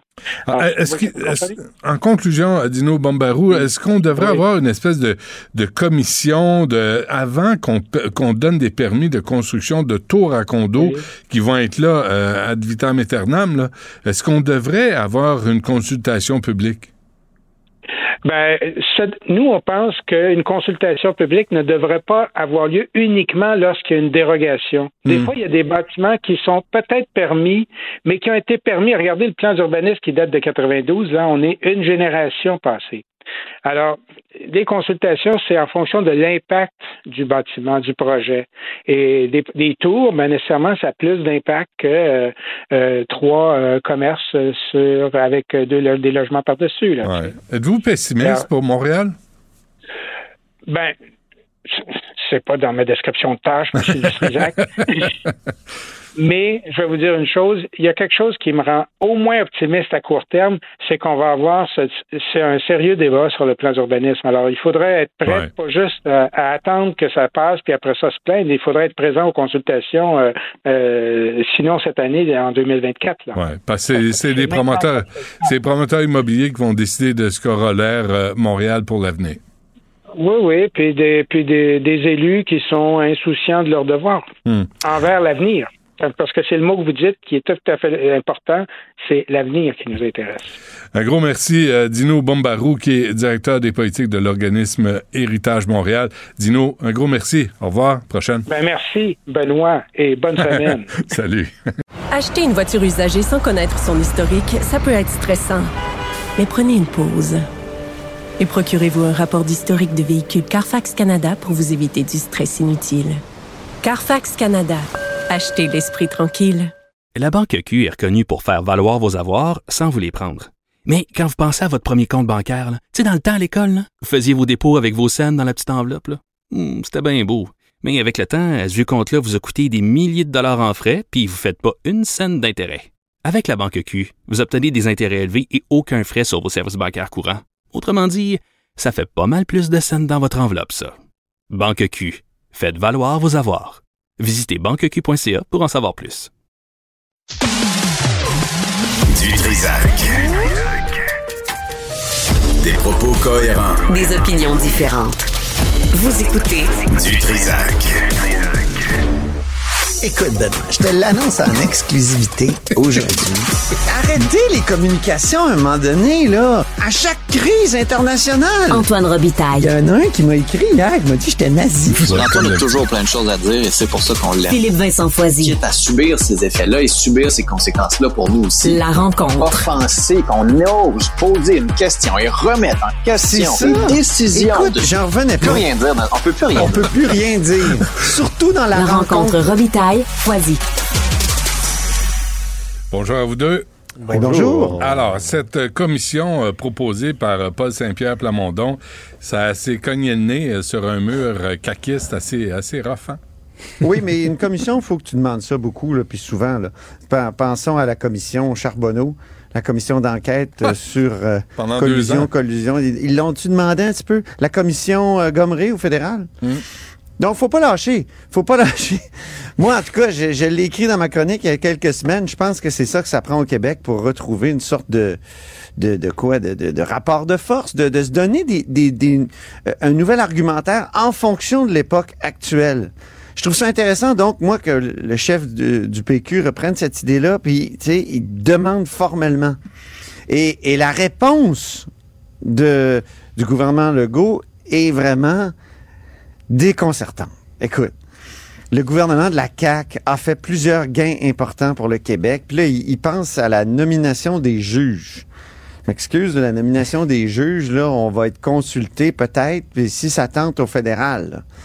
Les services de garde, ben, c'est des sous. Euh, même le gouvernement Couillard allait chercher des sous au fédéral, avec des ententes spéciales. Même chose pour l'aéron- l'aéronautique, l'Internet à haute vitesse, le logement social. Mais c'est, ça, c'est du fédéralisme ordinaire. Puis j'espère qu'on va chercher l'argent à Ottawa. Là. On envoie une partie de nos impôts, là, une, partie importante. Donc, euh, tu sais, euh, la réponse est très est très Jean Charest. Moi, j'imagine très bien Jean Charest prendre cette réponse-là, puis, tu sais, la dire. de- mettons, convoquons M. Charest. là. Oui, s'il vous plaît, M. Charest. La solution magique du PQ, Benoît, c'est un référendum sur la souveraineté immédiatement. Hein? On peut faire des gains à Ottawa avec l'appui des Québécois. non, mais tu sais, c'est, c'est exactement ça qui se passe. C'est, c'est ça leur réponse. Mais il En tout choisit, cas, il choisit ses occasions, hein, Philippe Vincent, euh, de Jean Charest pour sortir sur des, sur des Ben oui. sujets Bien politiques. pas souvent, mais, Non, euh, c'est quand ça, c'est ça. Quand, quand, ça, euh, quand ça implique euh, certains membres Mais de en même temps, tu sais, politiquement, je pense qu'on peut comprendre la CAQ de pas vouloir ouvrir ça. Ils nous ont promis et assuré que leur coalition allait fonctionner, puis que c'était ça qui était suffisant pour avoir un rapport de force. Ils vont pas admettre qu'ils ont perdu leur rapport de force en ouvrant une boîte de possibles négociations et qui pourraient diviser leur propre parti sur euh, cet argument-là. Eux sont dans l'optique que les gens sont ailleurs au niveau du nationalisme puis que c'est Oui, pas des enjeux qui les préoccupent. Non, mais Antoine, je veux juste dire ce que que Je sais- ce je sais que tu- que tu expliques Nous autres, on aimerait position, tous, ouais. on aimerait tous avoir une commission où on peut reparler de constitution. Puis, tu sais, tantôt je parlais avec Mario Dumont, puis on se racontait comment à l'époque cette commission-là c'était gros, puis comment lui quand il avait claqué la porte des jeunes libéraux après le rapport à l'air, puis comment on suivait ça, puis dans les rapports, puis dans les commissions jeunesse, puis euh, dans les congrès politiques, il y avait du Mm. 3-4 journalistes par média qui couvraient ça parce qu'il y a de la nouvelle, puis c'est important. Puis là tu te dis, Hey, je- c'est fou, je connais même pas les présidents des ailes jeunesse de tous les partis politiques là, parce que c'est plus important, il se passe plus grand-chose là-bas, il y a plus ébullition d'idées de ces de ces dans là-dedans, c'est il y, a- il y a un désengagement important de la population et tu sais, avoir Ouais, une mais- commission non, mais sur élites. Du Québec. Mais c'est souvent les élites qui font que la population s'engage. Si tu as des élites qui arrêtent pas de dire que c'est pas un enjeu, alors que tout dans l'actualité te ramène à ça, que ça soit les négociations en santé, euh, l'immigration, tout te ramène à ça. Tu dis que c'est ton dossier principal. Le fédéralisme, comme l'a écrit le juge Rouleau dans son rapport, il y a eu échec du fédéralisme face à- à- au problème des camionneurs. Lui, sa solution, c'était d'en finir avec le fédéralisme, faire en sorte que ça soit à peu près tout euh, euh, géré d'Ottawa. ouais, Ce serait beaucoup plus simple si on avait un État unitaire Ben, c'est fédéral ça. qui gère tout. Là. Mais c'est Ben ça, oui, le, euh, le reste du pays s'en va vers ça. Je voyais Donnons tout à l'heure que l'Alberta a signé là, sur la santé. Ils ont signé une entente sur la santé. C'était Daniel Smith Ben oui. qui était prêt à déposer une loi sur le souverainisme ou sur la souveraineté Ben de l'Alberta. Hey, elle vient de signer une entente hein, avec des... Mais en même, Alors, temps, t'as- en même temps, la question, euh, je posais ce matin avec euh, Mario puis Philippe Vincent, si on n'a pas de données claires, parce qu'on peut toujours s'insurger, ah, la, la santé, puis ah, l'immigration, puis le français, mais c'est quoi les faits? Quels sont Mais- les faits? Je sais qu'on Mais est... c'est à on- ça que ça sert une, une, une commission. Ben, je pas Tu vas chercher moi. les données. Le- le- la commission sur le déséquilibre fiscal, là, et en, en 2000, là, c'est ça que ça a fait. Puis, ben, quelques années plus tard, le fédéral avait comme pas le choix. Euh, sais, les partis fédéraux avaient comme pas le choix de proposer une solution à ce problème-là qui avait été bien développé, bien, je veux dire, bien Bien documenté. documenté, parce que, mais tu sais, dans, dans, dans le fond d'avoir ce genre de commission-là, c'est intéressant, parce que la dernière réflexion qu'on a eue, c'est comme Jean-Marc Fournier qui a pondu un document, là, faut revoir la Constitution puis l'équilibre canadien. Puis oh, OK, un nouveau rapport, l'autre a dit non, OK, c'est fini. Alors que si tu prends le temps de prendre le temps d'expliquer les enjeux. De, tu sais, l'autre- la semaine passée, on se parlait des pourcentages là, avec les transferts en santé. Le fédéral dit, nous, on a donné 33% des transferts en santé. On paye 33% en ce moment des coûts, alors que le provincial dit 22. Ben, ce serait intéressant d'avoir quelqu'un d'un peu plus indépendant qui regarde les chiffres, qui dit, ben, voici pourquoi il y a ces deux positions-là. Nous, on considère que c'est X et non pas Y. Même Mhm. chose pour l'immigration. Est-ce qu'il y a vraiment un problème? Parce que toutes Très les bon autres exemple. provinces veulent avoir plus de pouvoir en immigration. On en a déjà assez- on en a déjà beaucoup. Le fédéral dit qu'on en a déjà assez, peut-être trop. Le provincial dit pas assez. Mais OK, mais on ferait quoi avec plus de pouvoir? Est-ce que c'est important Ouais. d'avoir plus de pouvoir? Est-ce que ça changerait quelque chose sur la francisation, par exemple? Est-ce qu'il y a d'autres ma- manières de changer la Constitution? Ça pourrait, on pourrait parler de la clause dérogatoire, là, puis dire, Ben ben, oui. voici comment on l'a utilisé, voici pourquoi on l'a utilisé, puis ça serait peut-être une bonne idée de la baliser, ou ne la balisons pas du tout. Puis, Puis le parti qui est au pouvoir, il a déposé un, un projet en 2015 sur pour les nationalistes du Québec. En réaction à l'époque à l'arrivée de, de Pierre-Carl Pellado au PQ, mais il fallait qu'il ajuste son discours justement, puis qu'il se ressente ou qu'il aille plus vers vers le, le- le nationalisme. Et, et, et, et son et son rapport, il y avait 21 demandes. Je pense qu'il y en a, il y a, il y a 20, re- 21, 20 refus sur 21. Il y a un problème, c'est la pensée du gouvernement, du parti qui est au pouvoir, puis il s'en occupe pas. Ça fait que t'imagines, là, t'arrives dans une commission et tu dis, bon, on va reprendre ce nouveau projet pour les nationalistes du Québec. Puis au fond, c'est un projet pour refaire le fédéralisme parce qu'il y a un problème avec le fédéralisme canadien et, et, et c'est assez clair. Mais pas à leurs yeux. Après les années de gouverne du, du, du parti de Legault, c'est clair. Tu sais, euh, la Mais loi bref, sur... le go en veut pas. Fait qu'on parle pour rien, il y en aura pas.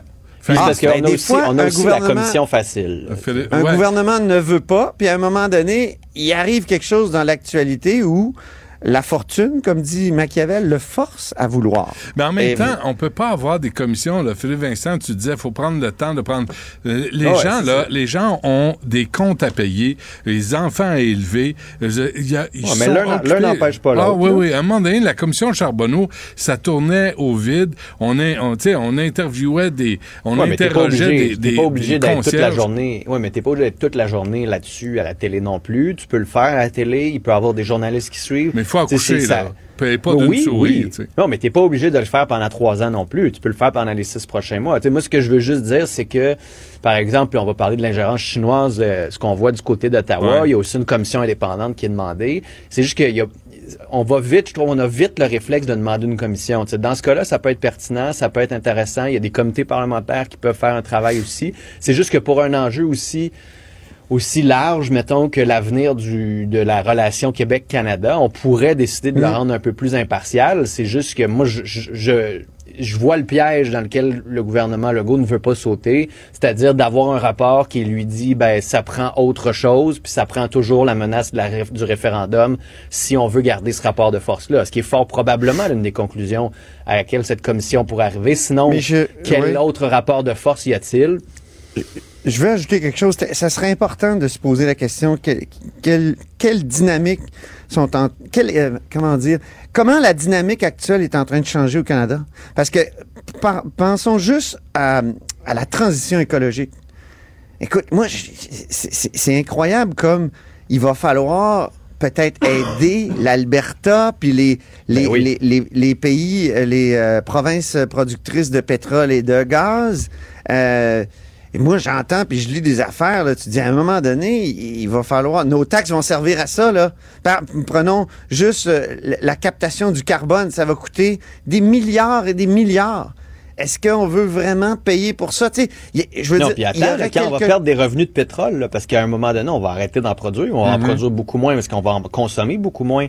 Fait que là, tous les dollars qu'on n'aura plus en revenus de pétrole, on va les compenser comment dans l'assiette Oui, mais- fiscale fédérale? Ouais, mais c'est des, des- des dollars que tu arrêtes de dépenser aussi. là. C'est des revenus qui rentrent pas, mais c'est des dépenses qui sortent pas. Donc, tu as une Ben, c'est des économie dépenses des citoyens. Fait que là, tu as une économie qui ralentit.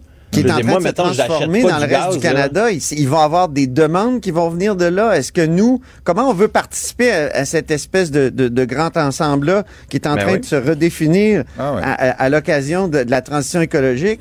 Ben, puis alors que nous, on a besoin d'électricité, euh, euh, électricité, eux autres aussi ont besoin d'électricité. Là. Mm. Euh, ça, ça- ça va être incroyable. Là, euh, que- comment ils vont faire? OK, un mot sur Magali euh, Picard euh, avant qu'on se quitte.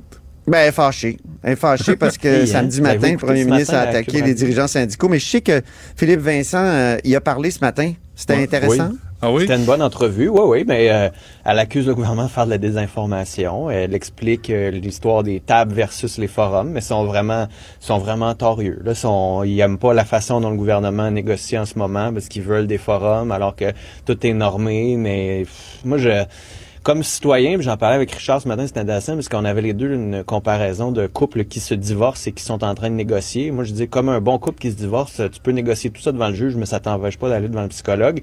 Puis Richard dit ouais, il faut penser aux enfants dans ce divorce-là, mais le problème c'est que les syndicats, leur but premier, ce n'est pas l'enfant, mais bien leurs intérêts, et c'est leur job comme syndicat de protéger leurs membres. là. Oui, mais en même temps, il faut que faut qu'il y ait des services là. Et euh, Ah ouais. Mais eux veulent en donner. Tout le monde, tout le monde dit qu'ils veulent en donner, puis que euh, tout le monde est d'accord.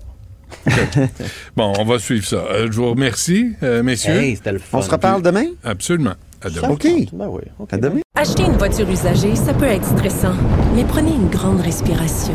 Et imaginez-vous avec un rapport d'historique de véhicule Carfax Canada qui peut vous signaler les accidents antérieurs, les rappels et plus encore.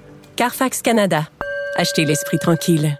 La Banque Q est reconnue pour faire valoir vos avoirs sans vous les prendre. Mais quand vous pensez à votre premier compte bancaire, tu sais, dans le temps à l'école, vous faisiez vos dépôts avec vos scènes dans la petite enveloppe. Hmm, C'était bien beau. Mais avec le temps, à ce compte-là vous a coûté des milliers de dollars en frais, puis vous ne faites pas une scène d'intérêt. Avec la Banque Q, vous obtenez des intérêts élevés et aucun frais sur vos services bancaires courants. Autrement dit, ça fait pas mal plus de scènes dans votre enveloppe, ça. Banque Q. Faites valoir vos avoirs. Visitez banqueq.ca pour en savoir plus. Du Trisac. Même si tous les chapeaux lui font, il ne parle jamais à travers son chapeau. Vous écoutez Du Trisac. Richard Bilvaux est avec nous. Il est docteur en biochimie. Richard, bonjour. Oui, bonjour. Donc, c'est pas compliqué. Si tu veux pogner le cancer, mange la cochonnerie. En résumé, en résumé, c'est ça. Bon, ben écoute, ça m'a fait plaisir. C'est bon? On se parle la Ben, euh, à la semaine prochaine. Merci. Richard. Salut. On met de la musique. Toi, tu Ça, te casses le cul. Tu te casses le cul. moi. Ouais, non, non, mais tu te casses le cul pour donner des chiffres, des données, des études. Puis moi, je dis une, une, singerie. Puis... Bref.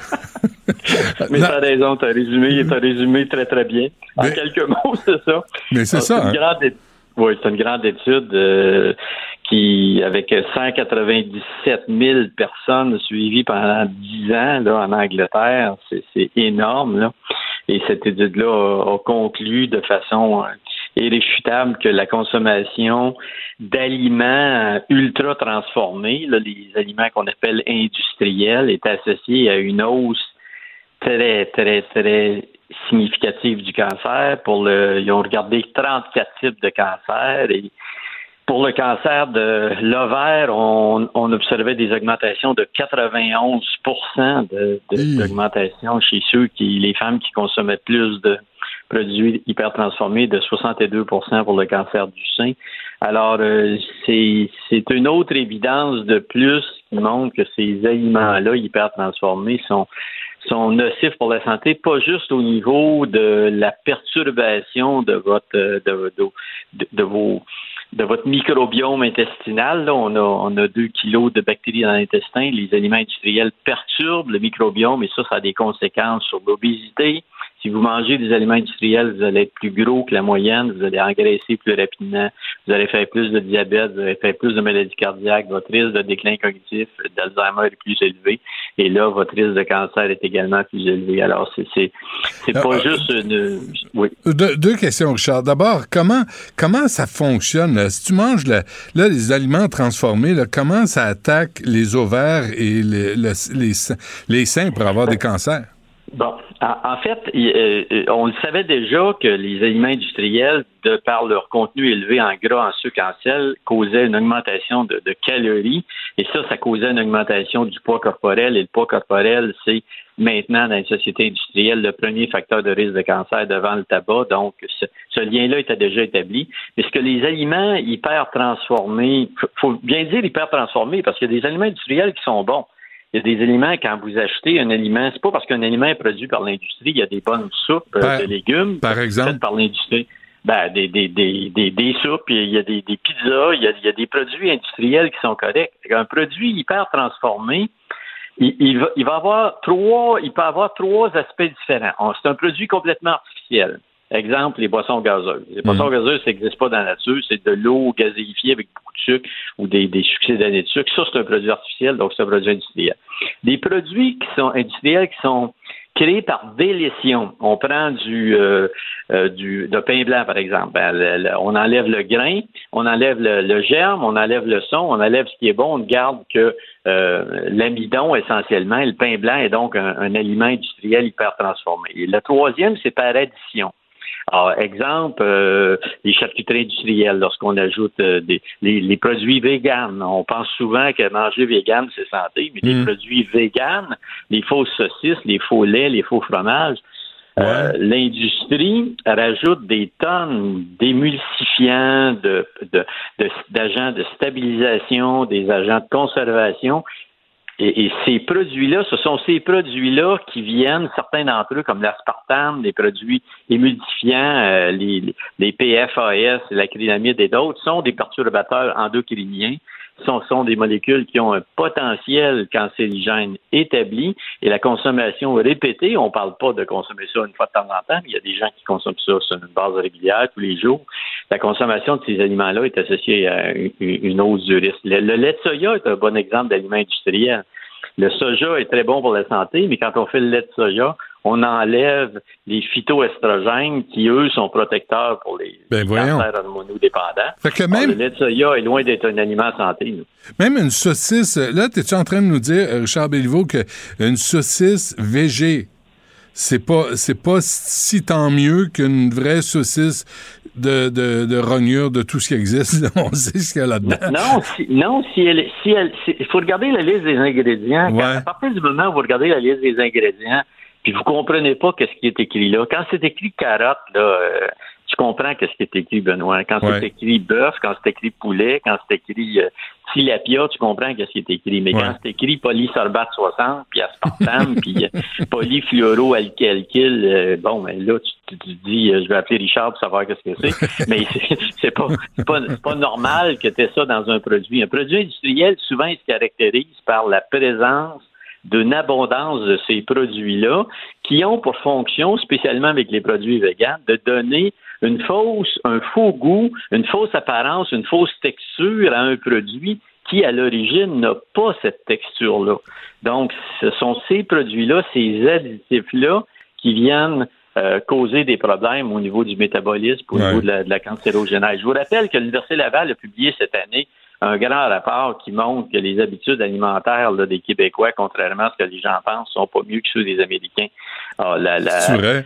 on, on, bon, on souffre d'une grande carence d'aliments sains, de végétaux, de fruits, de légumes, de grains entiers. On a un excès de charcuterie industrielle, le bellonné, là. Je te rappelle que c'est pas bon euh, pour, pour ta santé, ouais. Benoît. Il faut faire attention à ça. Euh, On n'est pas mieux que les Américains. Mais les toi- Américains sont parmi les pires sur la planète. Donc, il faut faire attention aux aliments industriels hyper transformés. Mais toi, Richard, des fois, tu dois te faire des sandwichs. Tu dois, ça te tente pas de te faire des sandwichs au jambon fumé ou euh, euh, au pastrami? Jambon fumé, oui, parce que le jambon fumé, c'est, mineur comme transformation. Tu vois le muscle de la viande. C'est pas comme c'est pas comme du bellonné que tu te demandes qu'est-ce que c'est. As-tu Ouais. déjà regardé un documentaire sur la fabrication de bellonné, euh, Benoît? non. tu mangeras plus jamais de bellonné de ta vie. Ah, Euh, allez sur, euh, all- allez dans les, allez sur euh, internet là, puis allez voir comment le bellonné est fait. Je peux vous dire que vous êtes pas prêt d'en manger de sitôt. Il là. est fait comment? Ben, c'est des des de l'hyper-transformation, c'est des résidus de, de production de viande dont personne ne veut, puis on, on, on mêle tout ça, on ajoute des tonnes d'additifs. Quand vous regardez la quantité de de- de- d'agents de, conservation qui sont ajoutés dans ces produits-là, c'est c'est- euh, il y, a des produits qui sont qui sont sur le marché. Il y a- il y a- je, te rappelle qu'il y a un oiseau qui s'appelle le poulet qui est très bon. Il y a une viande qui s'appelle le porc qui est très bon. Euh, il y a du saumon, il y a du thon, il y a des œufs. Les œufs sont excellents pour la santé. C'est un- c'est un- c'est ce que la nature donne à un bébé pour lui permettre de se développer à partir des, des gènes de son de sa de son père et de sa mère. Un Ouais. œuf, c'est excellent pour la santé. Mais entre manger un sandwich aux œufs et manger un sandwich au Benoît, là, il n'y a pas de comparaison. Ouais. Manger des sandwichs aux œufs. ben, euh, non, mais c'est parce que là, à un moment donné, il va falloir qu'on se ressaisisse. Parce que tu sais, tu parles d'aliments frais, puis souvent, on t'entend dire, ben là, les légumes sont chers. Mais euh, je sais pas si vous avez regardé le, le prix d'un sac de chips. Il y a des Ben oui. choix à faire dans la vie. Là. Ben oui, ben oui, ben oui. Puis je veux dire, euh, il reste que le- chou, c'est jamais cher, euh, Benoît. Là. Tu sais, Ouais. Quand t'arrives, les, les gens donnent toujours l'exemple des framboises au mois de janvier parce qu'ils viennent du Mexique, là. Mais quand vous regardez l'ensemble des aliments pour lesquels il y a des propriétés, les les oignons, euh, les, les, les, les choux, c'est c'est choses, c'est des produits bas. Les légumineuses ne, ne- coûtent, coûtent rien. Vous pouvez vous faire des soupes de légumineuses comme le font les Grecs, les Italiens, les Libanais, les Espagnols, euh, les, les, les Syriens. Je veux dire, les, les soupes de, de légumineuses font partie du, du patrimoine mondial de l'humanité. Puis Mm. Nous autres, on cuisine pas ça au Québec, puis en Amérique du Nord, on mange ça avec. Alors, il faut, faut revenir à hein? l'alimentation. Tu sais pourquoi? Ouais. Parce qu'il y a pénurie d'émissions de recettes à la télé. Il y en a juste pas assez, Chris. Il y en a 13 à douzaine, tu sais, puis, euh, puis, puis ils nous le disent. Tu sais, ils nous proposent pas ce genre d'alimentation-là, de toute évidence. Ben, tu sais, c'est- c'est- cette alimentation-là dont on parle, c'est pas une invention récente de la science. C'est ce Non, que l'humanité a mangé quand, quand on a créé l'agriculture puis de l'élevage en, en, en, en Turquie, à, Göbekli Tepe, puis dans la, la, la, la la- la- la- le coin de la Syrie puis de la Turquie, eh bien, c'est ça qu'on a cultivé. C'est des, ce sont des légumineuses et des céréales entières, et c'est comme ça qu'on, c'est comme ça qu'on a échappé aux, aux famines, puis c'est comme ça que l'humanité s'est développée. Quand vous regardez ces recettes-là, regardez, fouillez sur Internet, c'est facile à trouver euh, une soupe grecque de lentilles. C'est absolument fabuleux, ça coûte rien à faire, puis ça se congèle hein. bien, puis ça, ça dépanne, ça, ça, ça porte dans, dans le lunch. Il faut, faut sortir là, de la- de la- des solutions de, de, de facilité que l'industrie nous met, parce que l'industrie génère des milliards avec ça. Il faut, faut se prendre en main comme société, parce qu'on paye à la fois pour ces produits-là, puis on paye une fortune, des milliards de dollars pour se faire traiter des maladies qu'on s'est données avec des mauvaises habitudes de vie. Fait on paye des deux côtés, Benoît. Hum. C'est à lire dans le Journal de Montréal aujourd'hui, trop d'aliments ultra transformés. L'image est très révélatrice. Pas, pas ta photo, Richard. Le- le- les, les biscuits, les gâteaux, les, les cochonneries. Ta photo est extraordinaire. Mais le C'est sûr reste... qu'on va se reparler la semaine prochaine. Pense-y, puis on se... OK. Hey, un gros merci, Richard euh, Béliveau. On se reparle, même si tu veux pas, lundi prochain. Salut. Salut. Bye. Acheter une voiture usagée, ça peut être stressant, mais prenez une grande respiration. Et imaginez-vous avec un rapport d'historique de véhicule Carfax Canada qui peut vous signaler les accidents antérieurs, les rappels et plus encore. Carfax Canada. Achetez l'esprit tranquille. La Banque Q est reconnue pour faire valoir vos avoirs sans vous les prendre. Mais quand vous pensez à votre premier compte bancaire, tu sais, dans le temps à l'école, vous faisiez vos dépôts avec vos scènes dans la petite enveloppe. Hmm, C'était bien beau. Mais avec le temps, à ce compte-là vous a coûté des milliers de dollars en frais, puis vous ne faites pas une scène d'intérêt. Avec la Banque Q, vous obtenez des intérêts élevés et aucun frais sur vos services bancaires courants. Autrement dit, Ça fait pas mal plus de scènes dans votre enveloppe, ça. Banque Q. Faites valoir vos avoirs. Visitez banqueq.ca pour en savoir plus.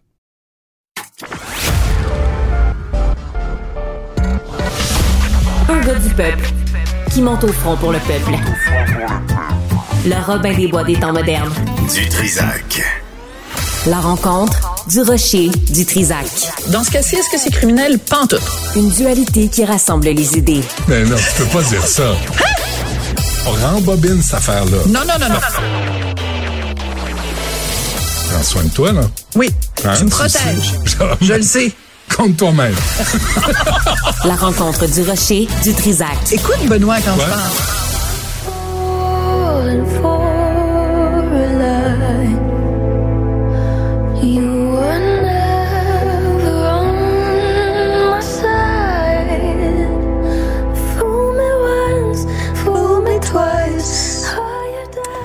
Bon, Sophie, ça, c'est euh, Billie Eilish ça euh, qui qui a est composé. à l'année. là. Ah, mais j'adore Billie. Ne dis pas de mal de Billie dé- Eilish. déprimée, euh. Surtout qu'elle a fait une des plus belles chansons, selon moi, de, de, pour des films de James Bond. Ben, tu sais, il y en a eu plein des classiques. Pourquoi on parle de James Bond aujourd'hui, mon cher Benoît? Hum. Parce que, contre toute attente, les livres de Ian Fleming ont été censurés. Donc, euh, l'éditeur des livres de Ian Fleming fait une réédition des livres de celui qui a écrit, donc, euh, pour ceux qui ne le savent pas, là, pour les petits lapinous qui sont nés avant... euh, après 1999. Ouais, qu'il y a eu quelque C'était- Il y avait des eux. livres James Bond Ouais. avant que ce soit des films. Ouais. Et là, ils ressortent donc et ils ont, ces livres-là ont été expurgés de mots ou euh, de passages racistes. Racistes envers les Noirs.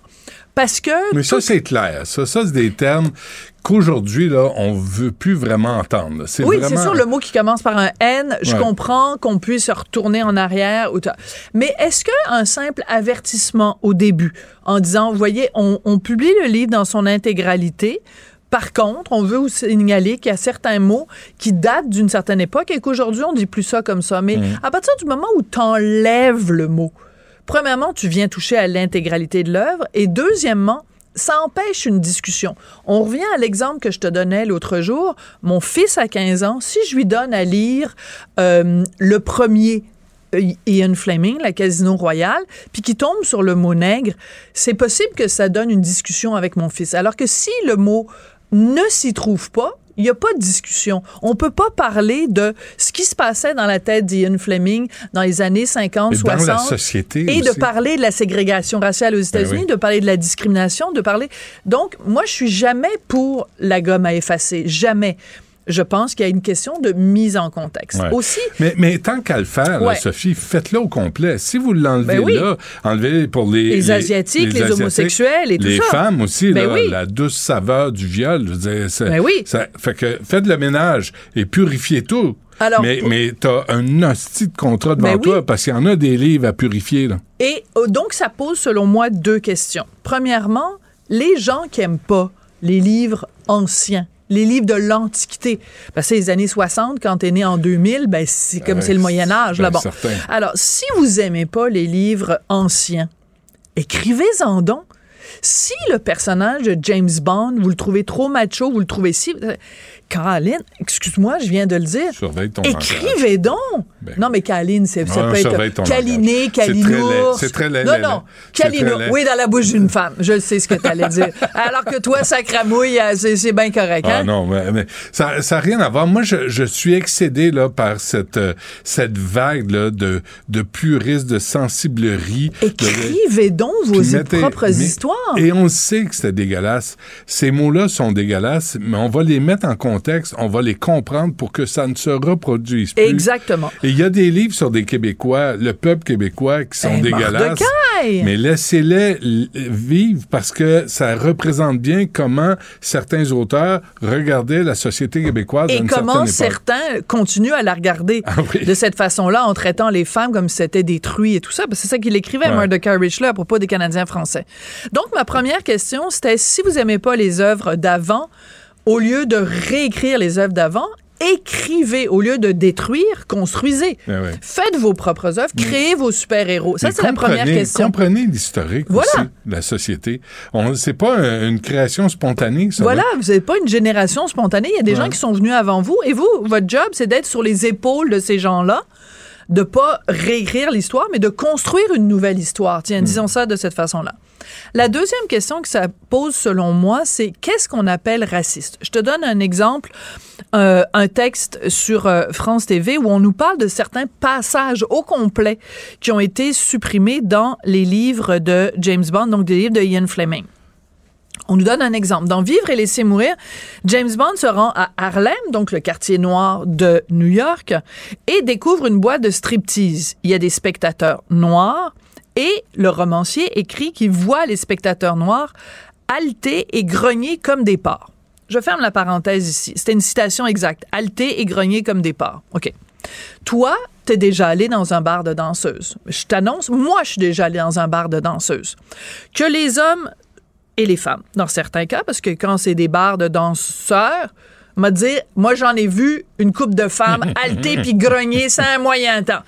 Euh, Comme des que tu sois asiatique, que tu sois noir, que tu sois schtroumpf, que tu sois peu importe la couleur de ta peau, qu'est-ce que tu veux? Un être doué, euh, doté de testostérone, tu le places devant des petites minounes euh, qui ont la à l'air. Oui, c'est possible que ça allaite et que ça grogne comme des porcs. Est-ce que le fait que Ian Fleming ait décrit les spectateurs noirs dans un- boîte de striptease Des années 50, des 60. années 50, qu'il les ait décrits comme haletants et grognants comme des porcs, il a écrit ça uniquement parce que c'était des noirs? Ou est-ce que de façon générale, Ian Fleming se dit les gens dans un dans une tu sais, je dirais hey, maintenant la scintillante Priscilla dans la Ouais. deuxième partie de son spectacle, mais- il y en a une couple de gars qui allaitent puis qui grognent Mais là. on peut comprendre, on, tu sais, on peut comprendre aussi les Noirs qui, qui disent là, à un moment donné, ça suffit. Puis oui, ça suffit. Ces termes-là, ça suffit. Ça s'applique plus. Mais on peut pas réécrire l'histoire. Voilà. Et donc, c'est c'est niaiseux parce qu'on a enlevé halter et grogner comme des porcs et on a remplacé par on sent une tension électrique dans la pièce. Moi, j'ai pas écrit de roman dans ma vie, j'ai écrit des livres, mais pas des romans. Toi, oui, Benoît. Écrire à propos de quelqu'un, un personnage X, qu'il allait et grogne comme un porc, c'est pas vraiment la même chose que dire on sent une tension électrique dans la pièce. Parce que c'était pas des Hey! Noirs, c'était juste des travailleurs d'Hydro-Québec qui étaient dans le bar de danseuses. C'est, ça s'applique pas. Il y a pas en plus, c'est boiteux. C'est un style, tu touches pas au style d'un auteur. Puis j'aimerais, tantôt, je vais recevoir Oui. Maxime Prévost, euh, qui a étudié euh, Yann Fleming, Jules Verne. Puis, puis euh, j'aimerais ça savoir ce que Yann Fleming répondrait à tout Oui, ça. alors ça, c'est intéressant parce que un, un élément peut-être de réponse, c'est que quand il était vivant, Ian Fleming, il avait autorisé son éditeur à modifier des scènes pour plaire au public américain. Donc, pas dans une perspective de « Oh mon Dieu, faut pas les offenser », parce que on était dans les années 60, mais dans une perspective de dire, regarde, moi, je suis britannique, j'écris sur, tu sais, le, le- au service de Sa Majesté, donc vu que je veux en vendre un max de mes livres aux États-Unis, dis-moi ce que je dois changer pour faire en sorte qu'il y ait de plus en plus d'Américains qui, euh, qui en achètent de mes livres. Donc, puis là, les éditeurs se servent de ça aujourd'hui en disant, ben, Ian Fleming était d'accord pour qu'on change des affaires, mais c'est pas du tout la même raison. C'était une raison purement commerciale à l'époque de dire, ben là, on veut que les Américains se sentent euh, se reconnaissent dans le livre, donc on va, on va modifier ou on va l'adapter comme on fait des adaptations parfois, euh, Ouais. pour qu'il y ait des références. Sais, le vocabulaire est pas le même. Le français, l'anglais parlé aux États-Unis, l'anglais parlé en, en Mais Angleterre ça, ça pas veut le même. dire, Sophie, que aujourd'hui, tu peux pas écrire un roman qui implique des- le Ku Klux Klan. Non. Parce que le Ku Klux Klan utilisait le mot en haine là, tu sais, pour, Ouais. euh, des, pour euh, parler des Noirs. Il les lynchait, il les éviscérait, il Ouais. les tuait. faut bien comprendre la pensée de la cruauté. Ben, tu peux, Un tueur en noir. série qui s'en prend Ouais. aux femmes, penses-tu qu'il les, appelle mademoiselle avant Mais de non. les ouvrir en deux? Ouais. C'est ça qui est... Parce qu'il y a de la méchanceté dans le monde. Oui, oui, il y a que- de la méchanceté dans le monde et c'est exactement, tu as parfaitement raison de dire ça comme ça. C'est qu'on a l'impression qu'il y a une génération ou un groupe de gens, de militants qui veulent refaire la société, qui veulent reconstruire la société selon euh, euh, de nier qu'il y, a des, qu'il y a des gens vilains qui pensent des méchantes choses, mais c'est justement en le nommant.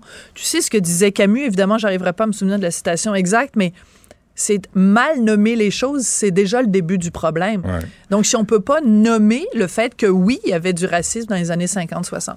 Tu vois, toi, c'est Billie Eilish? Ouais, pour James Bond? ouais. Moi, c'est ça ici. He always runs while others walk.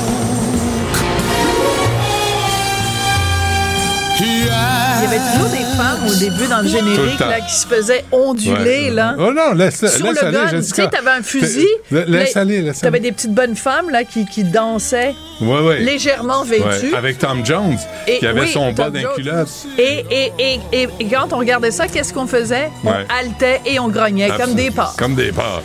Mais c'était la belle époque, quand même. Merci, Sophie. Merci. À deux heures et demie.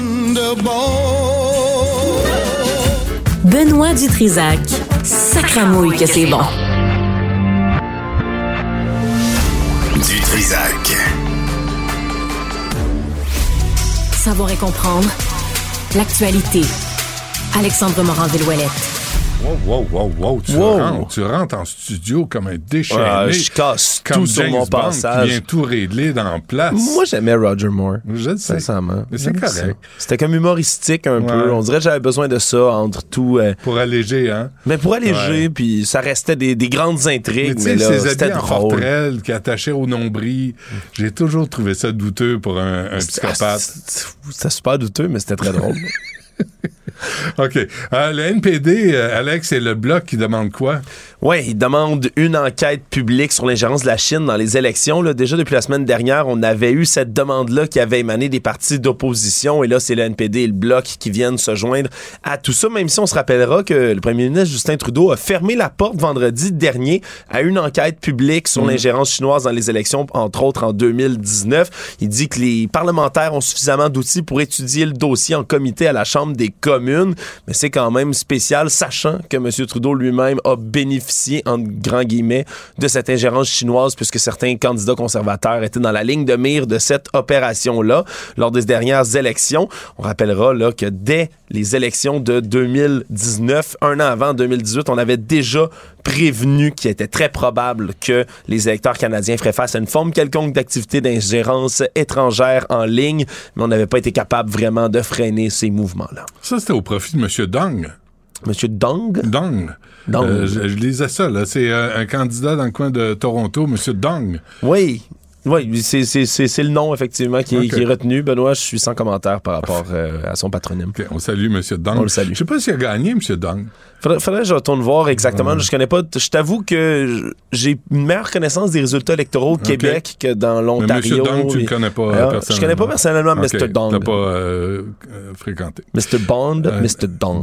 Non, Dong, c'est une autre affaire. Voilà. Euh, TikTok euh, qui va être banni partout sur la planète, euh, jusqu'à dans l'univers. Ouais, mais là, on, on. Va commencer par le gouvernement canadien qui Ah. va bannir TikTok de tous ses appareils gouvernementaux. Là. Puis quand je dis appareils, c'est littéralement les appareils électroniques qui pourront plus avoir cette application-là dessus à partir du 28 février. Donc, dès demain, ça va prendre effet. On va devoir enlever et bloquer même tous ces programmes là, qui pourraient être apparentés à TikTok sur les appareils de tout- toutes les personnes qui vont travailler dans la fonction publique parce qu'on a peur qu'en récoltant des données, TikTok laisse les usagers ouverts à des cyberattaques. Déjà que la semaine dernière, on a dit du côté du commissaire à la vie privée du Canada ainsi que trois autres des provinces, dont celui du Québec, qu'on allait enquêter sur TikTok et sur la manière dont on va récolte vraiment les données et on n'invente pas, on réinvente pas la roue. fermez-moi Les Européens ont, emboîté le pas la semaine dernière et un an, déjà, il y a un an, cette semaine, ou dans, dans- dans les derniers, dans ce mois-ci, pardonne-moi,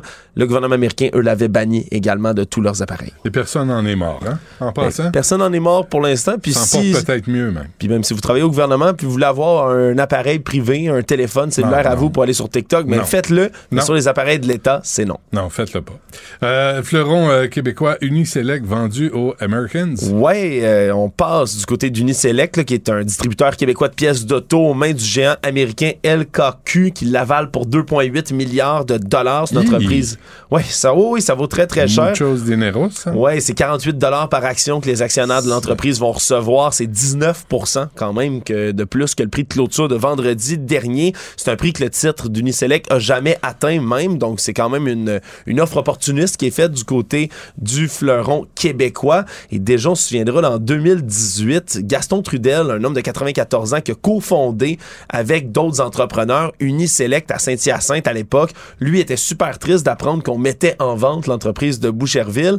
Quelques mois plus tard, finalement, on avait mis de côté l'idée de se faire racheter, mais ne semble-t-il qu'on a encore une fois fait volte-face et on passe au pavillon américain. 2,8 milliards. Pas pire, hein? Bon deal. Euh, L'histoire de cette livreuse d'Amazon? Oui, il y a une, une, américaine qui a décidé de publier sur TikTok. Tu vois, Benoît, tout est dans tout euh, aujourd'hui. Elle aurait pu le faire ailleurs aussi. Elle aurait pu le faire ailleurs, mais c'est surtout devenu viral sur TikTok et d'autres réseaux sociaux dans lesquels c'est une euh, livreuse d'Amazon, dans les, donc dans le camion que vous voyez là, sur les rues, patrouiller Mm. et déposer des colis un peu partout. Mais elle témoigne en fait qu'il y a beaucoup, beaucoup, beaucoup de petites caméras puis d'outils technologiques qui la surveillent pendant qu'elle travaille. Et il y a eu beaucoup de critiques du, des- de, de l'employeur qui est Amazon auprès des employés, mais là, on en a quand même des exemples qui sont extrêmement spéciaux. Il dit qu'il y a des caméras qui sont installées sur les côtés en avant de la camionnette pour, oui, l'informer de la proximité des véhicules, mais si elle passe trop proche d'un autre véhicule, n'importe quand quand elle conduit ou si elle fait pas un stop, hein, la compagnie le sait puis va lui donner un avertissement à l'interne, voire même une petite amende. Elle dit que si elle dépasse la limite de vitesse de 10 km heure ou plus, le camion va le savoir puis hein, elle va avoir une sanction à l'interne également. Si elle porte pas sa ceinture de sécurité, le camion calcule combien de fois elle va mettre ou enlever sa ceinture. ouais. Puis ça correspond pas au nombre de fois où elle est débarquée et rembarquée. Hein, amende à l'interne aussi. Puis elle dit qu'il y a des ca- même des caméras à l'intérieur de l'habitacle qui vont la filmer pendant qu'elle conduit. Et elle dit je ne peux même pas boire une gorgée de café pendant que je conduis. Si je veux boire une gorgée, faut que je me range sur le côté de la route puis que je m'arrête parce que Hmm. c'est considéré comme une distraction au volant. Et ça, ben, c'est une infraction aussi à l'intérieur d'Amazon. Et le bruit, c'est? Hein. Merci. C'est ça. Fait que, bon, mais ça coûte cher de, de travailler chez Amazon. Ben, c'est bien spécial. On, va, euh, on va en témoigner là-dessus. Là. Euh, Je suis pas sûr qu'il y a beaucoup de camionneurs, par exemple, là, qui seraient contents de se faire surveiller comme ça pendant qu'ils font de la longue hein. route. Là, c'est, c'est quasiment dystopique. Comme tout. Merci, Alex. Salut. À demain. Acheter une voiture usagée sans connaître son historique, ça peut être stressant. Mais prenez une pause. Et procurez-vous un rapport d'historique de véhicule Carfax Canada pour vous éviter du stress inutile. Carfax Canada. Achetez l'esprit tranquille. La Banque Q est reconnue pour faire valoir vos avoirs sans vous les prendre. Mais quand vous pensez à votre premier compte bancaire, tu sais, dans le temps à l'école, vous faisiez vos dépôts avec vos scènes dans la petite enveloppe. Hmm, C'était bien beau. Mais avec le temps, à ce compte-là vous a coûté des milliers de dollars en frais, puis vous ne faites pas une scène d'intérêt. Avec la Banque Q, vous obtenez des intérêts élevés et aucun frais sur vos services bancaires courants. Autrement dit, ça fait pas mal plus de scènes dans votre enveloppe, ça. Banque Q. Faites valoir vos avoirs. Visitez banqueq.ca pour en savoir plus. Du Trisac. L'écouter sur le web vous demande peut-être de changer vos habitudes. On le comprend. Mais son émission en vaut l'effort.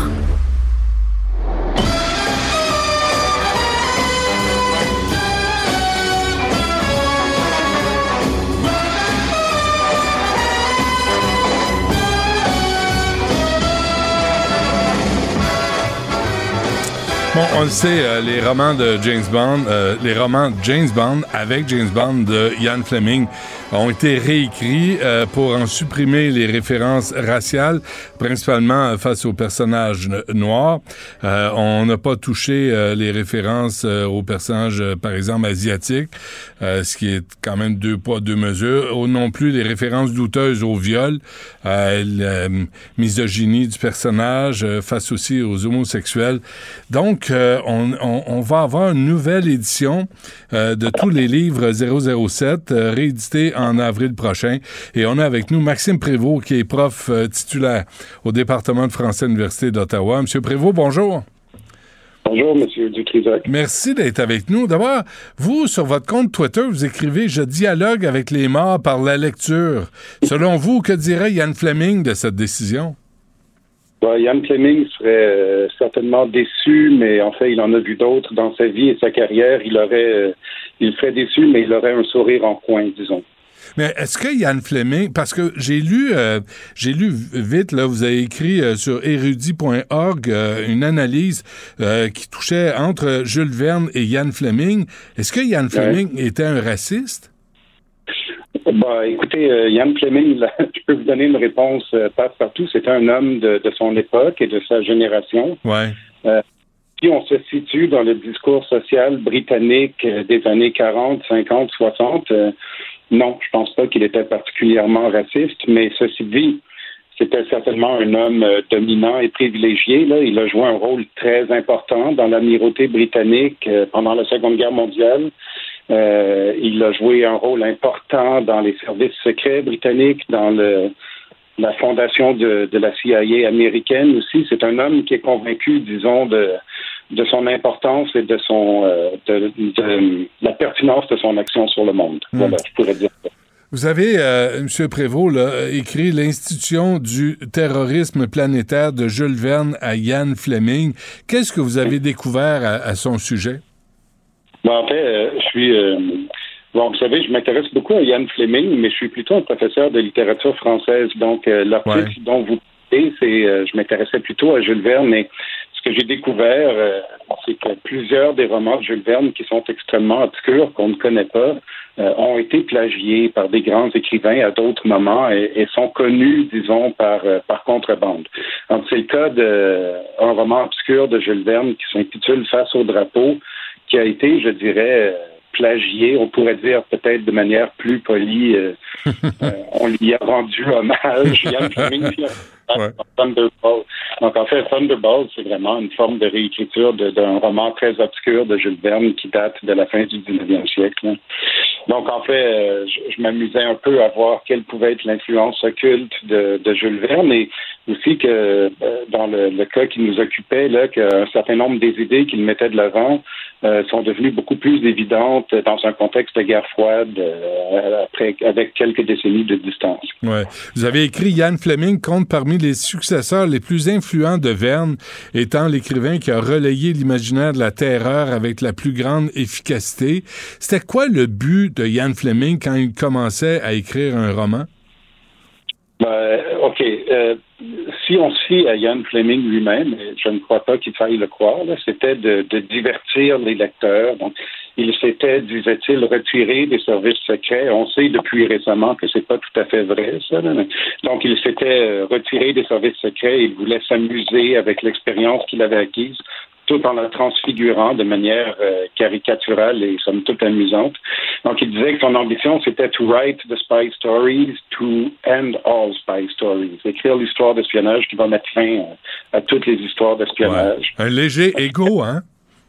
Pardon? Un léger égo, euh, c'est Ian Fleming. oui, mais oui, en effet. Mais, mais, comme je vous disais, si j'essayais de le mettre en contexte, il a effectivement joué un rôle très important dans dans le pour l'amirauté britannique pendant la Seconde Guerre mondiale, il était convaincu de la pertinence de son action. Puis là, euh, en disant ça, il voulait, ce qu'il voulait dire, c'est que mes romans euh, ne sont pas fondés directement sur mon expérience. Je veux faire, je veux faire pour les espions ce que Alexandre Dumas a fait pour les mousquetaires. C'est ça qu'il veut dire par cette citation. Donc, les transfigurer sur le plan mythographique. Donc, ça, ce serait son, si on le croyait, ce serait ça son objectif. Je pense qu'il y a un objectif plus secret et euh, vraiment un objectif dans lequel il a parfaitement réussi, c'est d'essayer de convaincre le public britannique et ensuite international de la pertinence et du bien fondé des services secrets britanniques. Hmm. Mais en même temps, le personnage, M. Prévost, le James Bond, est un fonctionnaire, assassin, psychopathe, misogyne, fumeur, euh, dit-on, de soixantaine de cigarettes par jour. Est-ce qu'on doit s'attendre à ce qu'il soit aussi raciste?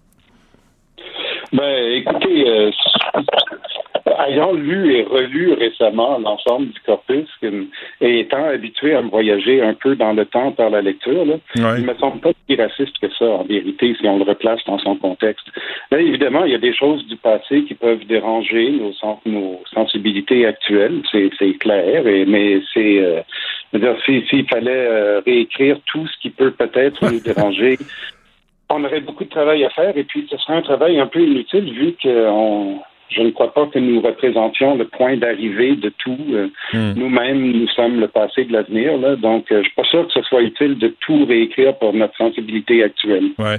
Vous avez collaboré, j'avais parlé à Geneviève Tellier, vous avez collaboré aux Libertés malmenées, toute cette histoire là, autour de Vrouchka, lieutenant Duval, à l'Université Ouais. d'Ottawa. Euh, Qu'est-ce que vous pensez de ces nouveaux, euh, ces sensitivity, sensitivity, sensitivity readers, là, ces lecteurs préposés à la Ouais. sensibilité? Vous pensez quoi de tout ça, vous? Bon, ben, ça me semble une très, très mauvaise idée. C'est dans dans ce contexte général-là que, que j'ai intervenu avec Geneviève Tellier et d'autres à l'Université d'Ottawa. Ça, ça me semble une très mauvaise idée pour différentes raisons, mais disons, pour faire vite, la première raison, ce serait que lorsqu'on commence à, à censurer ou, disons, à essayer d'interférer avec les, les textes et les productions du passé, on sait où on commence, mais on n'a aucune idée d'où on va arrêter. ok? Et souvent, même si l'intention peut sembler bonne, on vient d'ouvrir une boîte de Pandore. Bon, la deuxième raison, c'est aussi que euh, ça me semble très infantilisant d'essayer de nous protéger de ce qui a pu être fait dans le passé. Le passé, euh, s'il nous choque à ce point, et puis si euh, s'il nous semble si étranger à, nous, c'est parce qu'il est révolu, c'est parce qu'il appartient au passé, et il me semble qu'on ne doit pas s'en préoccuper à ce point.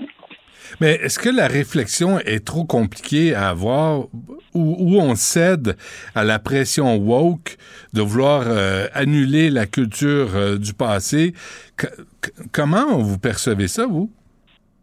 Ben, écoutez, dans le cas qui nous occupe, là, les romans de James Bond, j'ai lu un peu, je suis allé voir les intentions de- des éditeurs là, qui sont en train de faire ça, par exemple. Puis eux, euh, en fait, là, le groupe qui est en train de rééditer les James Bond, là, c'est The Ian Fleming Estate. ok? Ils Ouais. ont une compagnie éditoriale qui est The Ian Fleming Publications. Puis leur objectif, là, vu qu'il leur reste une dizaine d'années de copyright qu'ils peuvent euh, encaisser, c'est euh, c'est d'essayer d'aller développer des nouveaux publics. OK?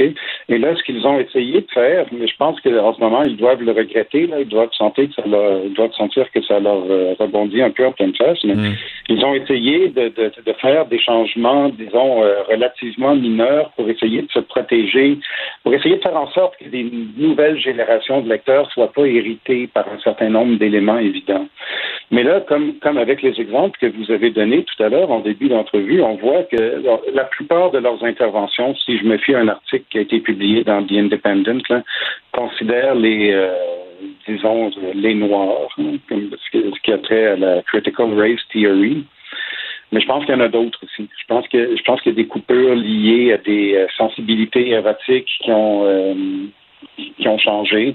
Enfin, on sait où on commence, on sait pas trop où on arrête. Mais comme comme les exemples que vous donniez en début d'entrevue de, de- entre d'entrevue de signal, euh, là, on a coupé un certain nombre de choses ou changé un certain nombre de choses, mais pas tout. Et puis d'autres lecteurs peuvent se sentir indignés qu'on ait tenté de, de de, de ménager les sensibilités euh, afro-américaines, mais pas asiatiques, par exemple, Ouais. ou euh, féministes. Donc, on sait où on commence, mais on ouvre une boîte de Pandore, et je pense que la seule chose à faire, c'est de publier le texte tel quel, avec, si besoin est, et en fait, je le recommanderais, avec euh, une préface euh, savante là, qui essaye de, recon- de resituer le texte dans son époque.